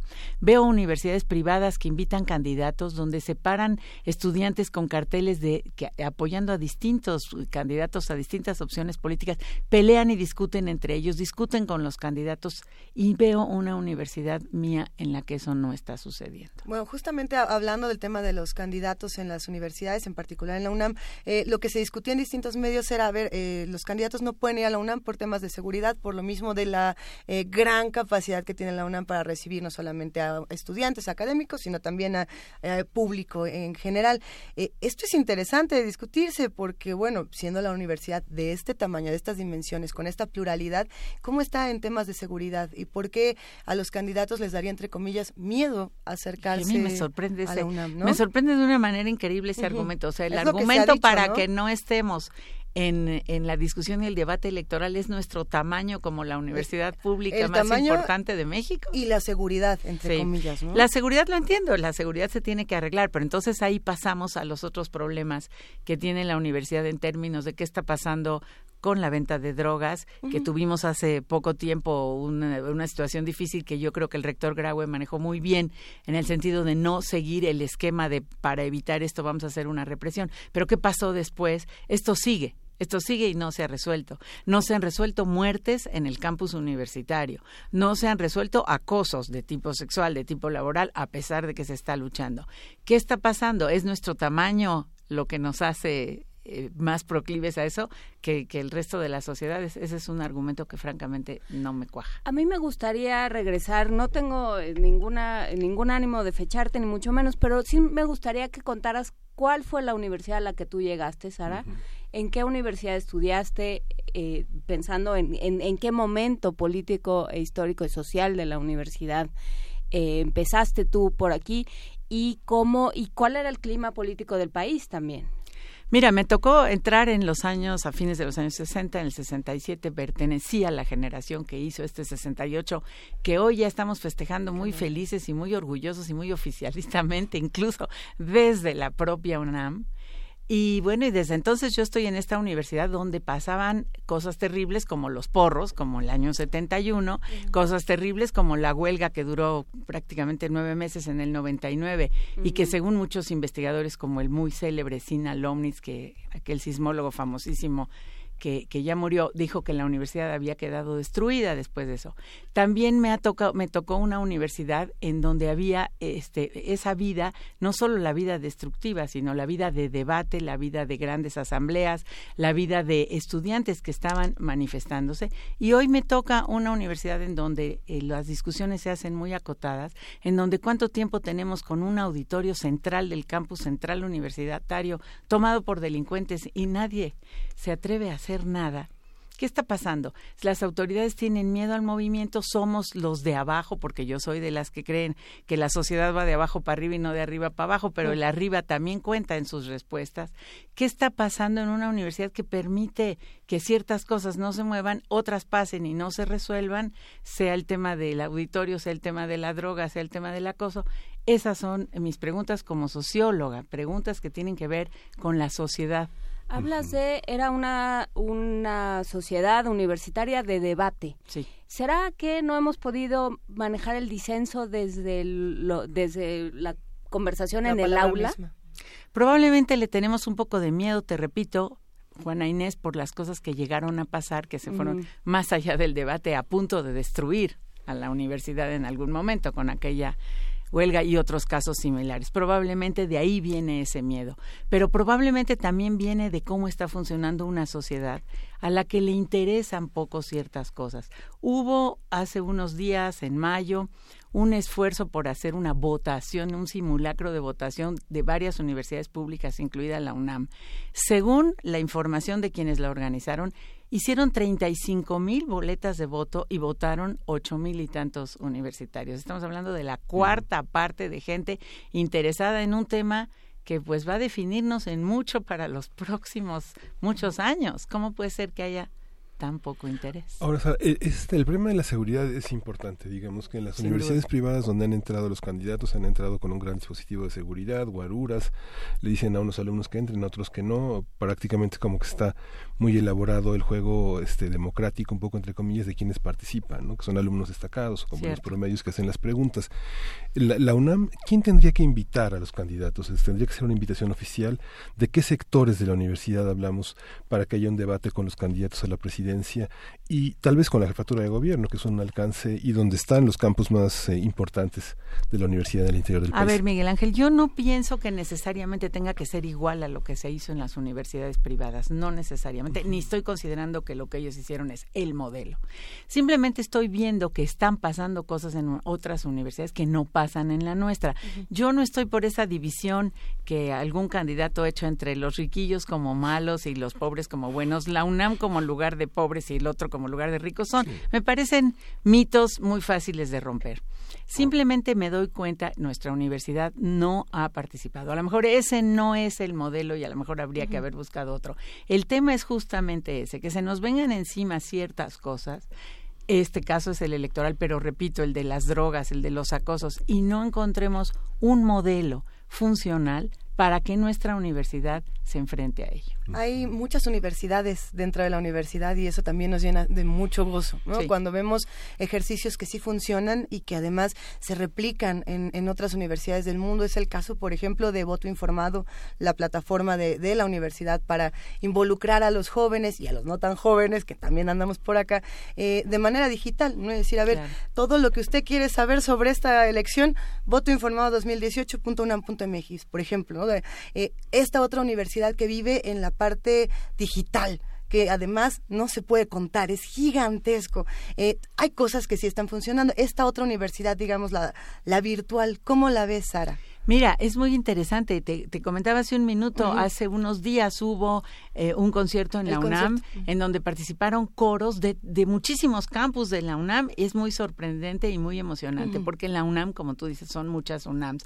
Y había este eh, muchachos de escuelas que son con realmente muy, digamos, en, las, en los márgenes de, de- de la sociedad mexicana. Y había lo otro, porque la UNAM es todo eso. Entonces, lo digital, lo no digital. El chiste es que se siente la participación. En términos de la música, lo sentimos muy claramente con esos coros. En términos de la política, en términos de los muchachos que han aparecido muertos en la UNAM, que muy fácilmente se toma una Claro. decisión, es que él venía mal o es que fue un feminicidio. A lo mejor sí y a lo mejor no. Se ha discutido mucho el caso de, de Lesbi, si fue o no fue feminicidio. Entonces, que estas son las cosas cuando es fácil, cuando, cuando parece una cosa que no genera mayor discusión, mayor debate, pero cuando nos tocamos con los temas que son realmente conflictivos, ¿dónde empieza y dónde acaba aquello que hace, que exige la sociedad universitaria en toda su amplitud y diversidad y las respuestas de nuestras autoridades en toda su amplitud y diversidad? ¿Cómo, eh, ¿Cómo empezar? Pensando en el aula, Sí. ¿no? Porque, porque yo vuelvo a esto del disenso. Eh, a mí, yo fui de la generación a la que le tocó la huelga de 99. De otra forma me tocó la del 88, pero todavía obviamente no estaba yo en la UNAM. Eh, pero la del 99, y sí fue enormemente eh, divisoria y enormemente Dañina. destructiva y dañina para la universidad. Y se rompió algo que ya se estaba resquebrajando, que era la capacidad de disentir con tus mismos compañeros Sí. o con los profesores. Y, y se, se dividió a la universidad entre unos, y los que estaban de un lado y los que estaban del otro. ¿no? Se hicieron eh, una serie de manifestaciones para apoyar al rector Barnés, o sea, sí sucedió algo de lo que yo creo que la universidad no se ha podido reponer. Y no sé en qué medida eh, ha sido resultado de quienes se han ido quedando, que son los maestros, los investigadores, o sea, qué tanto se voltea a ver a los alumnos. Es resultado también, Juana Inés, de todo eso que dices, más de una sociedad que definitivamente se ha vuelto mucho más individualista. Yo, fulanito, quiero acabar mi carrera, yo quiero conseguir un empleo, a mí lo que me importa es, digamos, mi, futuro, todo eso que es muy cierto, que es lo que es la sociedad hoy, sobre todo en términos de que la competencia es tremenda y cada uno tiene que ver cómo se las arregla por sí mismo, pero sí existía esta parte universitaria que tenía la UNAM, de eh, nosotros formamos parte de una comunidad que es muy activa políticamente, muy activa para debatir, muy activa para el disenso y ahorita como que decimos, no, yo solo formo parte de esto que yo tengo que resolver para mí. No es un tema nada más de la UNAM, es de afuera también, pero la UNAM sí tiene como una cierta responsabilidad en cambiar esto en pensar somos una comunidad porque porque lo utilizamos como paraguas moral, porque hay quien quien insulta en las redes sociales y dice como soy maestro de la UNAM tengo el prestigio moral para poder Así hacerlo. es. Hay un prestigio, hay una forma de entender lo que significa la UNAM y la universidad que se puede pública acabar. Que se puede acabar si no lo defendemos. Exactamente ese es el punto. Está muy dividida la universidad, digamos, los sectores que la integran, administrativos, sindicatos, comunidad estudiantil, académicos, investigadores, responden a una división, a, una- a un jaloneo que se vive fuera de la universidad. Yo honestamente creo que no. No. Yo creo que, como te digo, cada quien está preocupado por hacer de alguna manera su trabajo para poder seguir adelante y hacer su carrera y, y conseguir lo que necesita en una sociedad muy difícil. No creo que ni siquiera haya una división así muy seria. En términos de, este, políticos, pues, probablemente es donde menos la haya, pero en términos sociales, en términos culturales, tenemos lo que hoy se llama una gran diversidad, que es la manera de decir que cada quien piensa diferente, pero no estamos divididos. Pero no tampoco lo tampoco debatimos. No, simplemente estamos. Y, y por eso nos interesaba, eh, y por eso la idea de empezar eh, esta conversación sentando el propósito de la UNAM establecido por la propia UNAM. Eh, sí, México tiene que pensarse aquí y México, eh, la UNAM tiene que ser de alguna manera un modelo de, la, de lo que querríamos que fuera la sociedad mexicana y querríamos que fuera una sociedad que se presta al disenso, que se presta al riesgo, Sabes una cosa, es que sí hay el disenso y sí hay el debate, pero están muy acotados. O sea, si organizamos una mesa donde habla gente que piensa de manera diferente, donde el público levanta la mano y hace una pregunta y puede decir lo que quiera, donde en TV UNAM y en Radio UNAM vemos que gente en sus programas piensa distinto y tiene opciones políticas distintas, pero está todo como muy muy limpiecito, ¿no? Muy organizadito.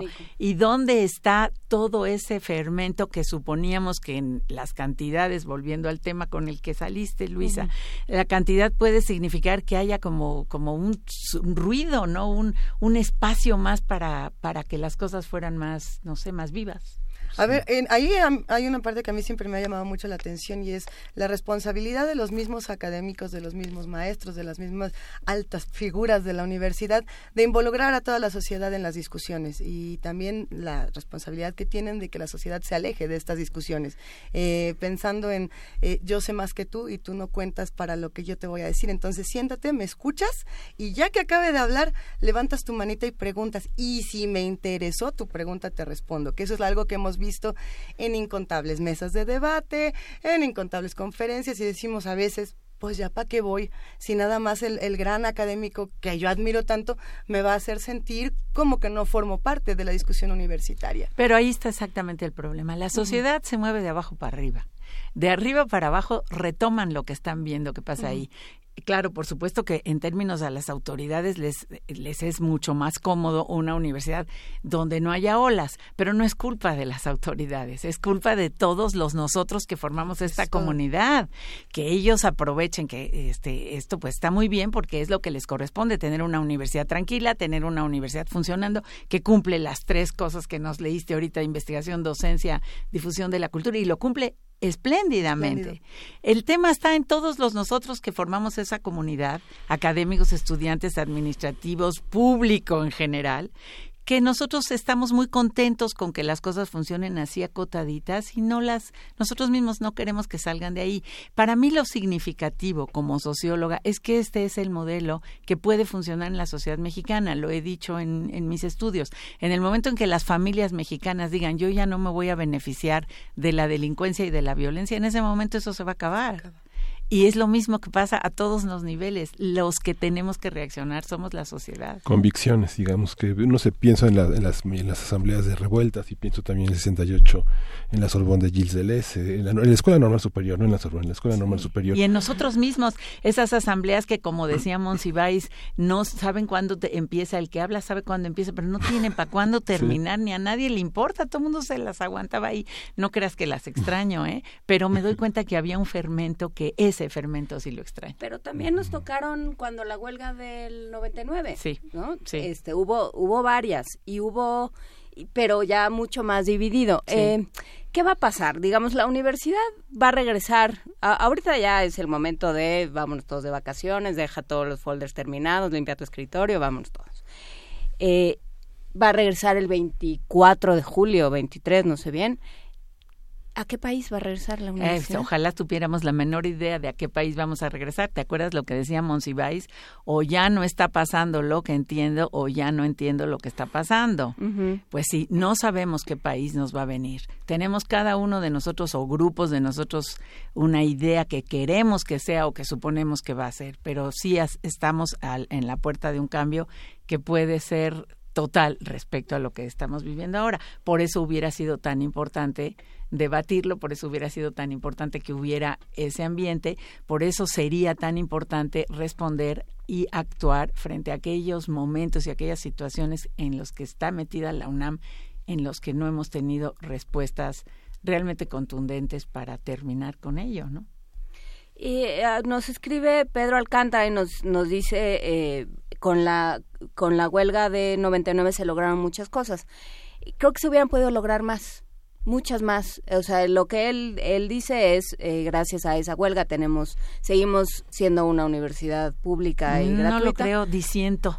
Hablando del derecho al, disen- al disenso, no lo creo. No creo que esa huelga logró muchas cosas, pero no ese es el tema que estamos no, no ese es el tema, ahorita. pero, pero de ese conflicto Sí. se podían haber sacado muchas cosas. La UNAM podría haber sido, podría haber salido mucho más fortalecida de ese conflicto y de todos, y de todos los conflictos que se dan diariamente. ¿No? sé si, no sé en concreto si esa huelga y la manera en que se hizo y el, y el sacar a, la, a los universitarios nueve meses de las aulas puede significar algo bueno visto a posteriori. Otro día podríamos discutir sobre el tema. Lo significativo aquí ahorita es eso. Esa huelga destruyó en adelante el hecho de que en la universidad se pudiera debatir y, tener un ambiente de efervescencia justamente por miedo a que volviera a suceder una situación de En ese sentido, digamos, la universidad se convierte en algo puramente urbano del centro del país o tiene, no, porque la universidad tiene todos los campos que tienes afuera y todos los centros de investigación que tienes afuera que como nunca están regados por todo el país y están realmente funcionando muy bien. No es solo el campus central, es más en la propia Ciudad de México, no es solo el campus. No, bueno, tú eres maestro de una FES, Miguel Ángel, y, se vive otra cosa. Y está está, está Iztacala, está Cuautitlán, y luego tienes la CENES y tienes centros de investigación en Yucatán, en todas partes. De Está realmente, es una universidad realmente nacional y, y hay otra cosa, quienes no son de la UNAM, quienes no pertenecen y quienes eh, a ratos nos miran como si, como si fuéramos estos eh, faros de iluminación y de como si abrillantáramos todo, limpiáramos, fijáramos y diéramos esplendor y a veces nos ven como esa panda de revoltosos con los que no sabemos qué hacer. ¿Qué tendrían que pedirle a la UNAM? O sea, porque este programa está hecho para cualquier persona que compra un refresco, paga IVA y por lo tanto paga de alguna manera nuestro sueldo. Entonces, ¿qué decirle a quienes a quienes eh, pagan la UNAM, a quienes eh, están soportando esta universidad, aunque no pertenezcan a ella, porque todos pertenecemos a la UNAM, claro. de diferentes Pero no, el chiste es otra vez, yo vuelvo a lo mismo, a mí no me interesa tirar línea, a mí me interesa analizar como socióloga, tratar de entender por qué no se dan ciertos fenómenos y por qué sí se dan otros fenómenos. Es el trabajo de toda mi vida desde entender por qué nuestra literatura es la que es, Miguel Ángel lo sabe, por qué nuestra violencia funciona como funciona y ahora por qué nuestra UNAM está no haciendo lo que, lo que tradicionalmente había hecho. Entonces, esto es lo que hay que entender. Hay que entender a la sociedad mexicana, hay que entender qué pasa en la sociedad mexicana que hace que la UNAM funcione de esta manera y no no tengo recetas, ojalá, yo lo que tengo son preguntas en esta vida. ¿Por qué se ha arredrado la universidad entonces? Pues no sé si es arredrado, pero o funcionado de otra manera en donde no existe una efervescencia política donde acontecimientos tan importantes como el tráfico de drogas, como las elecciones de un presidenciales que nos pueden cambiar completamente el país, como la lucha contra la corrupción, como las luchas contra los acosos, ¿qué está pasando que no se debate, que no se resuelve, que nada más pasa? A ver, eh, justamente los que hacen comunidad con nosotros en redes sociales plantean otros dos temas que sí se discutieron mucho desde la universidad y habría que también analizar por qué estos temas también se discutieron como se discutieron y hay otros que no. Es el caso de los 43 desaparecidos de Ayotzinapa, por supuesto, y el caso de los sismos del día 19 de septiembre.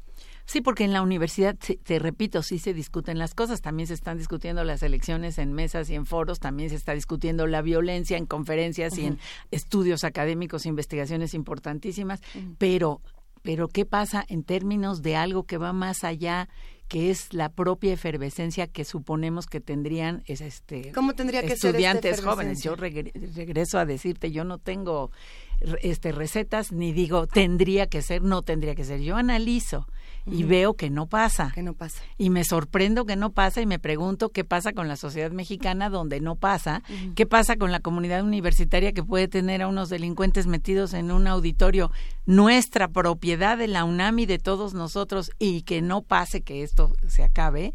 ¿Qué pasa con que la universidad sea un centro de, de distribución de droga y no lo podamos resolver?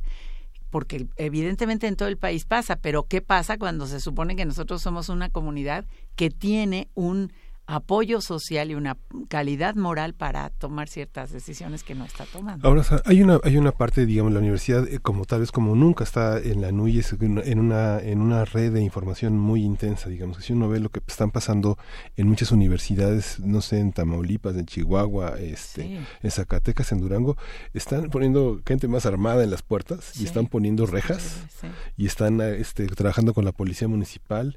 Esta parte, este, ¿crees que permea un poco el, clima de inseguridad que las autoridades pueden percibir o que los alumnos tienen miedo como de tener otro tipo Tenemos de esta contradicción, Miguel Ángel, de cómo resolver ese tipo de problemas. Si entramos al juego de violencia y violencia, o decimos no a la violencia, pero entonces dejamos las puertas abiertas a los otros que sí la emplean y a los otros que sí nos hacen la inseguridad. Si tuviéramos una respuesta a esta, a esta pregunta, no estaríamos peleando con, en este país que al principio cuando Calderón dijo me saco al ejército a las calles, todos dijimos qué bueno porque esto está terrible y ahora todos decimos fue un error porque eh, este, Bueno, eso no generó todos dijeron que estaba bien que saliera el violencia. ejército a las calles. Bueno, en su momento, no. en su momento nos pareció que era una solución cuando empezaban los problemas serios de la violencia en México. Sí, es muy difícil verlo, pero tampoco puedes quedarte con brazos cruzados y tampoco nos dimos cuenta que la violencia necesariamente es la solución. Este es el problema en el que estamos a nivel nacional y evidentemente a nivel de la universidad también. Cómo enfrentarse a estas cosas. No hacer nada es dejarles el campo a ellos. Sí hacer, cómo hacerlo. ¿Cómo Porque hacerlo? con, o sea, nosotros en la UNAM se ha decidido que es una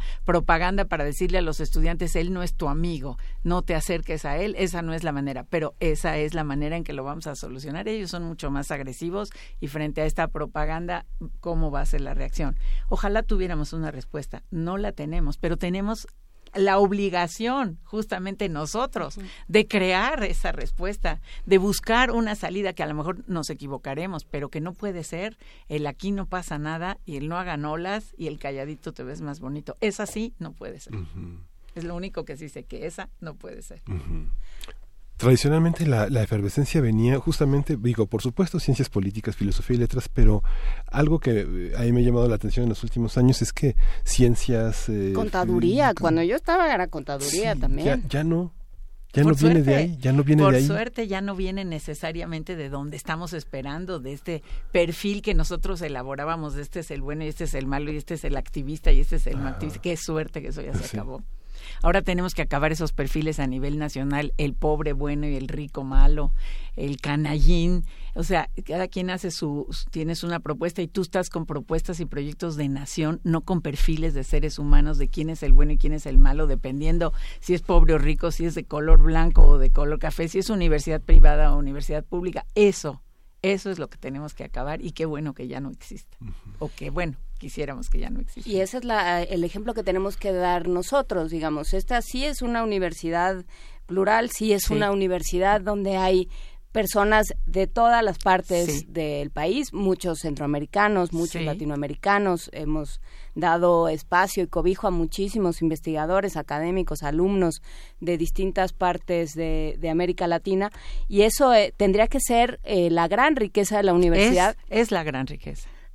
pero realmente con un trabajo de, diálogo. Hablábamos eh, alguna vez con Armando Bartra sobre, eh, sobre conflictos de- entre generaciones. Y justamente él es maestro de la UAM y le decíamos, bueno, ¿cómo se da la conversación intergeneracional en una universidad?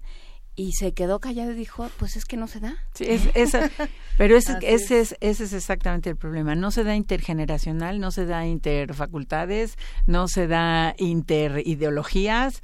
O sea, cada quien que hace su conversación la hace a partir de lo que piensa y si el que está escuchando levanta la mano y- o no, es ya no es. no.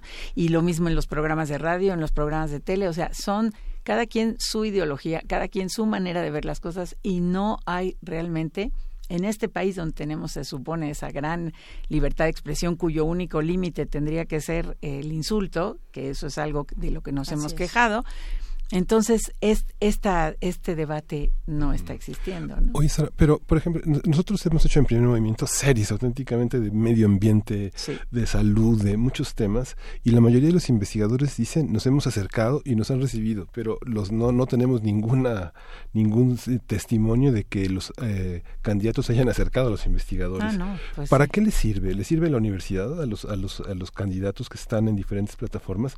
Este, ¿tú ves intención en su discurso de acercarse, de hacer un de, de debatir ellos al interior de la propia universidad? ¿Les Está visto importa? que no con nosotros, está visto que con universidades privadas sí, está visto que ni con nosotros ni con otras universidades públicas ni centros de educación superior que públicos eh, se han, no sé si ellos no se han acercado y no se les ha permitido o si ellos no se han acercado, no lo sé, pero está visto que no ha sucedido. Entonces, eso, de ahí el problema. Porque eh, quien gane, quien gane, nuestro presupuesto, nuestra participación, nuestra incidencia dependerán mucho de eso. Por eso, por eso justamente es la extrañeza de que esto no haya sucedido. Pensando en, en, lo que se ha dicho en distintas campañas políticas, eh, de, por ejemplo en la Ciudad de México, donde tenemos una mayoría de mujeres candidatas, y pensando que la ciudad universitaria es una ciudad dentro de esta ciudad, ¿no? Sí. Eh, hay muchas propuestas, entre comillas, de género que no tienen nada que ver con género y que desde dinero para las jefas y bueno, yo te doy más dinero para tu jefa, no, bueno, yo te doy tres pesos más, no, yo 25. Eh, hay, hay muchas propuestas en ese sentido y la universidad también tendría una responsabilidad, digamos, en generar nuevos proyectos, nuevos protocolos, nuevas propuestas que tengan que ver con construcciones de género distintas. Eh, hubiera tenido, claro. Hubiera tenido. Por ejemplo, eh, tenemos en la universidad el protocolo de en contra de la violencia de género, si no me equivoco. Sí, y los de acoso sexual. Un, una serie de protocolos que han sido tanto criticados como eh, respetados y, y, y, digamos, bien recibidos. Hay de todo. Sí. Hay de todo. Como en todo. ¿Cómo ves estas propuestas de la universidad y cómo, por ejemplo, podrían proyectarse de alguna manera lo que dicen los candidatos o no, si es que la UNAM tampoco está proponiendo nada en género? ¿Hay alguna relación ahí que pueda Es que ese es el problema. El problema es que cada quien habla de lo que tiene que hablar, uh -huh. sea en una mesa, sea en un trabajo escrito, sí. sea en conseguir algún avance jurídico, tanto adentro de la UNAM como afuera de la UNAM. Y ahí están todas las cosas. ¿Y, y, y, qué pasa? Entonces, siempre, eh, históricamente se han logrado muchas cosas. Se ha logrado, México es una ciudad donde hay derechos para grupos que en otros eh, centros y ciudades del país no hay, donde hay respeto a derechos humanos de una manera significativa, aunque nos falte mucho. Entonces, estas dos, estas interacciones tienen que seguir sucediendo, pero tienen que salir necesariamente tendrían que haber salido de todos estos grupos que estamos pensando en esas cosas, que las hemos convertido en nuestras causas y que nos hemos quedado en estas elecciones calladitos haciendo mesas de discusión que no les quito su importancia, pero repito, han estado muy acotadas a, a, espacios cerrados, a pequeños grupos de gente que no han convertido eso, digamos, en una en una plataforma y en una claro. serie de propuestas que podrían incidir sí. en lo, en Hay lo que demás, preguntarnos, ¿no? Luisa. No, pues no, me preguntaba en el caso del SUSMAI, por ejemplo, que tiene toda esta agenda ambiental que hemos dado seguimiento sí. semana a semana, eh, que sí se toma como una propuesta y que claro. sí llegan todos los académicos y dicen, a ver,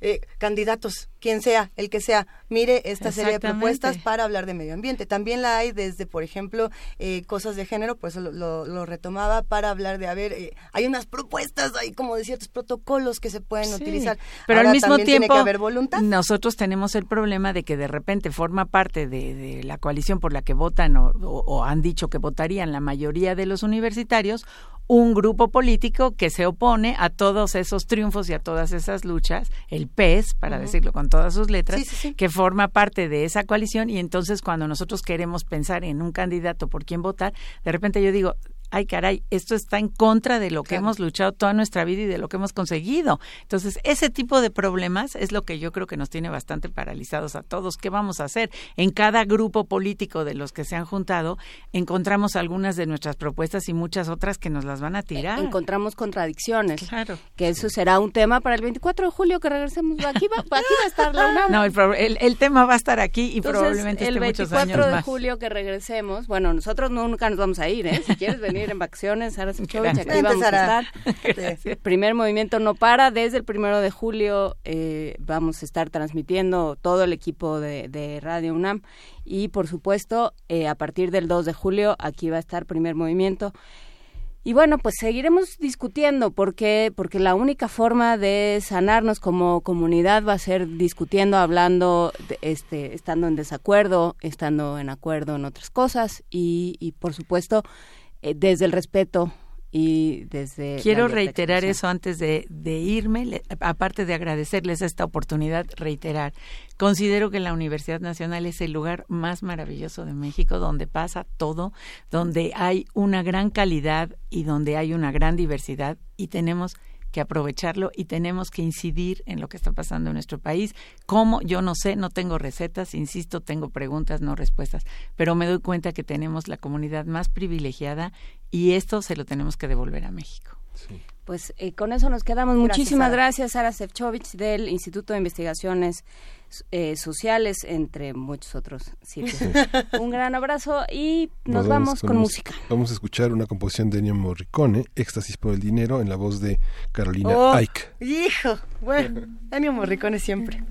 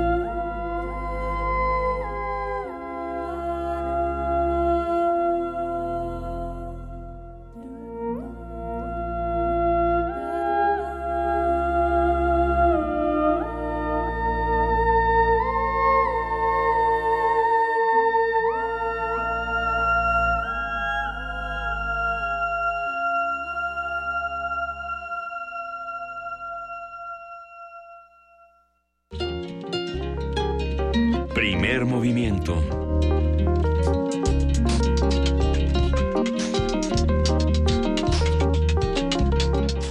Ah, qué conversación y cuántos mensajes nos han mandado todos los que hacen comunidad con nosotros. Sí, eh, hay mucho que criticar, hay mucho que valorar y por supuesto mucho que proponer. Ah, ante estas preguntas se quedan estos huecos de, bueno, ¿y dónde están todas estas respuestas que tanto necesitamos? ¿Dónde está toda esta efervescencia? Eh, ¿qué- ¿Dónde está ¿Qué dicen las reuniones de dónde están las reuniones en el campus? ¿no? El- los conciertos en el, los- en el estadio de prácticas, todas esas cosas que sí sucedían.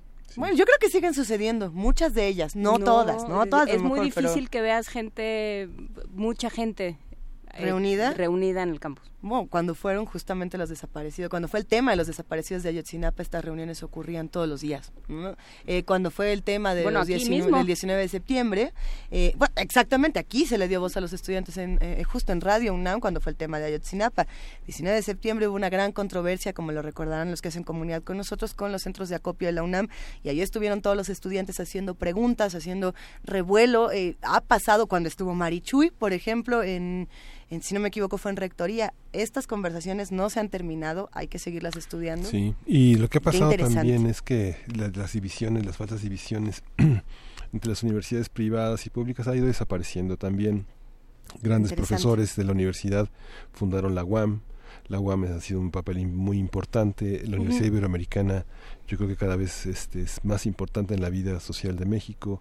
Hay, hay cada vez una participación mayor. Lo que pasa es que la pregunta sí, ¿dónde está la revolución? ¿Dónde están los cambios? Es muy difícil. Algunos dirán que en redes sociales. Sí, por tratamos, ejemplo, ¿eh? tratamos los temas de la, nada más si nuestros radioescuchas revisan la agenda ecológica, Ajá. este, toda la serie de conflictos por la minería, por el agua, por los bosques, Sí. este, no son personas partidistas. Son personas que está- están en la sobrevivencia. Que respiran oxígeno. Que respiran oxígeno, que están actuando por un cambio en sus comunidades, por el respeto, por la dignidad, porque se Así cumpla es. la ley. ¿no?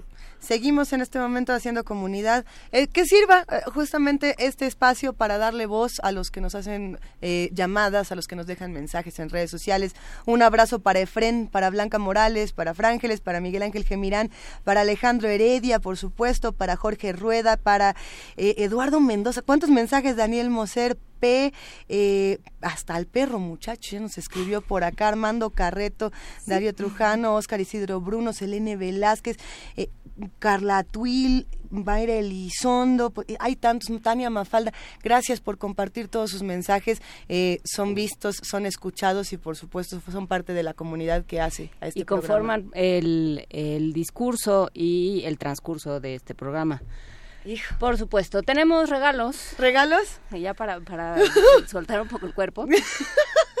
¿Cómo se nos van a ir estos regalos, querida Juana Inés? Como agua, que tengo aquí. No sé, ah, por teléfono. Por teléfono, Es que no- no se me 55 informó. 36 43 39 es el teléfono por el que se van estos libros que tiene Juana Inés en sus manos. A ver, tenemos un paquete de libretas Ujú. de Jorge Ibargüengoitia. Muy bien. Tenemos eh, Estas ruinas que ves. También de Jorge Ibargüengoitia, por supuesto. Eh, cortesía de eh, Editorial Planeta, que ya estuvo... Gracias, Planeta. Estuvo Miriam Vidriales la semana pasada platicando de este Ibargüenbot, de cómo Ibargüengoitia tu, tuitea. Eh, y de Osvaldo Zavala, Los cárteles no existen, narcotráfico y cultura en México. Creo que va a ser el primero que llegue, se lleva el primero que, quiera. Así es que, bueno, pues aquí en Adolfo Prieto 133, 55 36 43 39, Así 55 36 43 39. Llámenos. Ya menos se van estos libros, todavía tenemos algunos regalos y recuerden que si no pasaron por su regalo en las semanas que les dijeron que tenían que pasar, se regresan a la caja mágica. Hace muchísimo que no hacemos eh, cajas mágicas. A ver qué Es que hacemos tenemos con un eso? problema de logística que ¿Cuál? no hemos podido resolver. ¿Qué problema de logística? Que no hay quien atienda Ah, la caja mágica. ah, bueno, vamos, vamos a ver cómo se hace todo este asunto de los regalos. Eh, gracias a los que nos dan los regalos y gracias a los que se los llevan. Y vámonos con musiquita. Sí, una canción de 1970 del Rey Lagarto. Ya nos vamos con esta de Soy el espía en la causa en la casa del amor, el espía de 1970, un año antes de la muerte de Jim Morrison. Lo acabas de presentar así, lo más universal. Otra, vuelve a decir, esto es El espía en la casa del amor. Este es el espía en la casa del amor. Yo soy el espía en la casa del amor, decía Morrison. Ay, yo pensé que tú, Miguel. Rey- Reyes Lagartos, que hacen comunidad con nosotros. Gracias por hacer este programa. Gracias al gran equipo de Radio UNAM, al gran equipo de TV UNAM. Nosotros nos vamos y nos escuchamos y nos vemos mañana a partir de las 7 de la mañana. Gracias, jefa de información, Juana Inés de ESA. Muchísimas gracias, Luisa Miguel Ángel. Gracias. Gracias, Miguel Ángel Quemain. Esto fue primer movimiento. El mundo desde la universidad y el Rey Lagarto.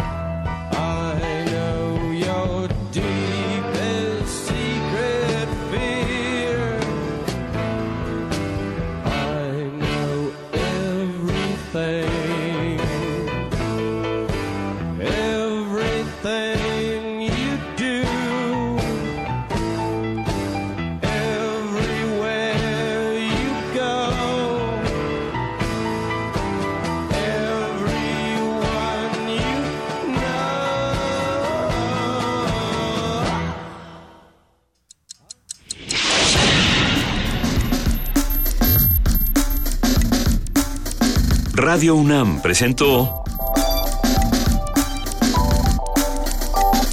Primer movimiento.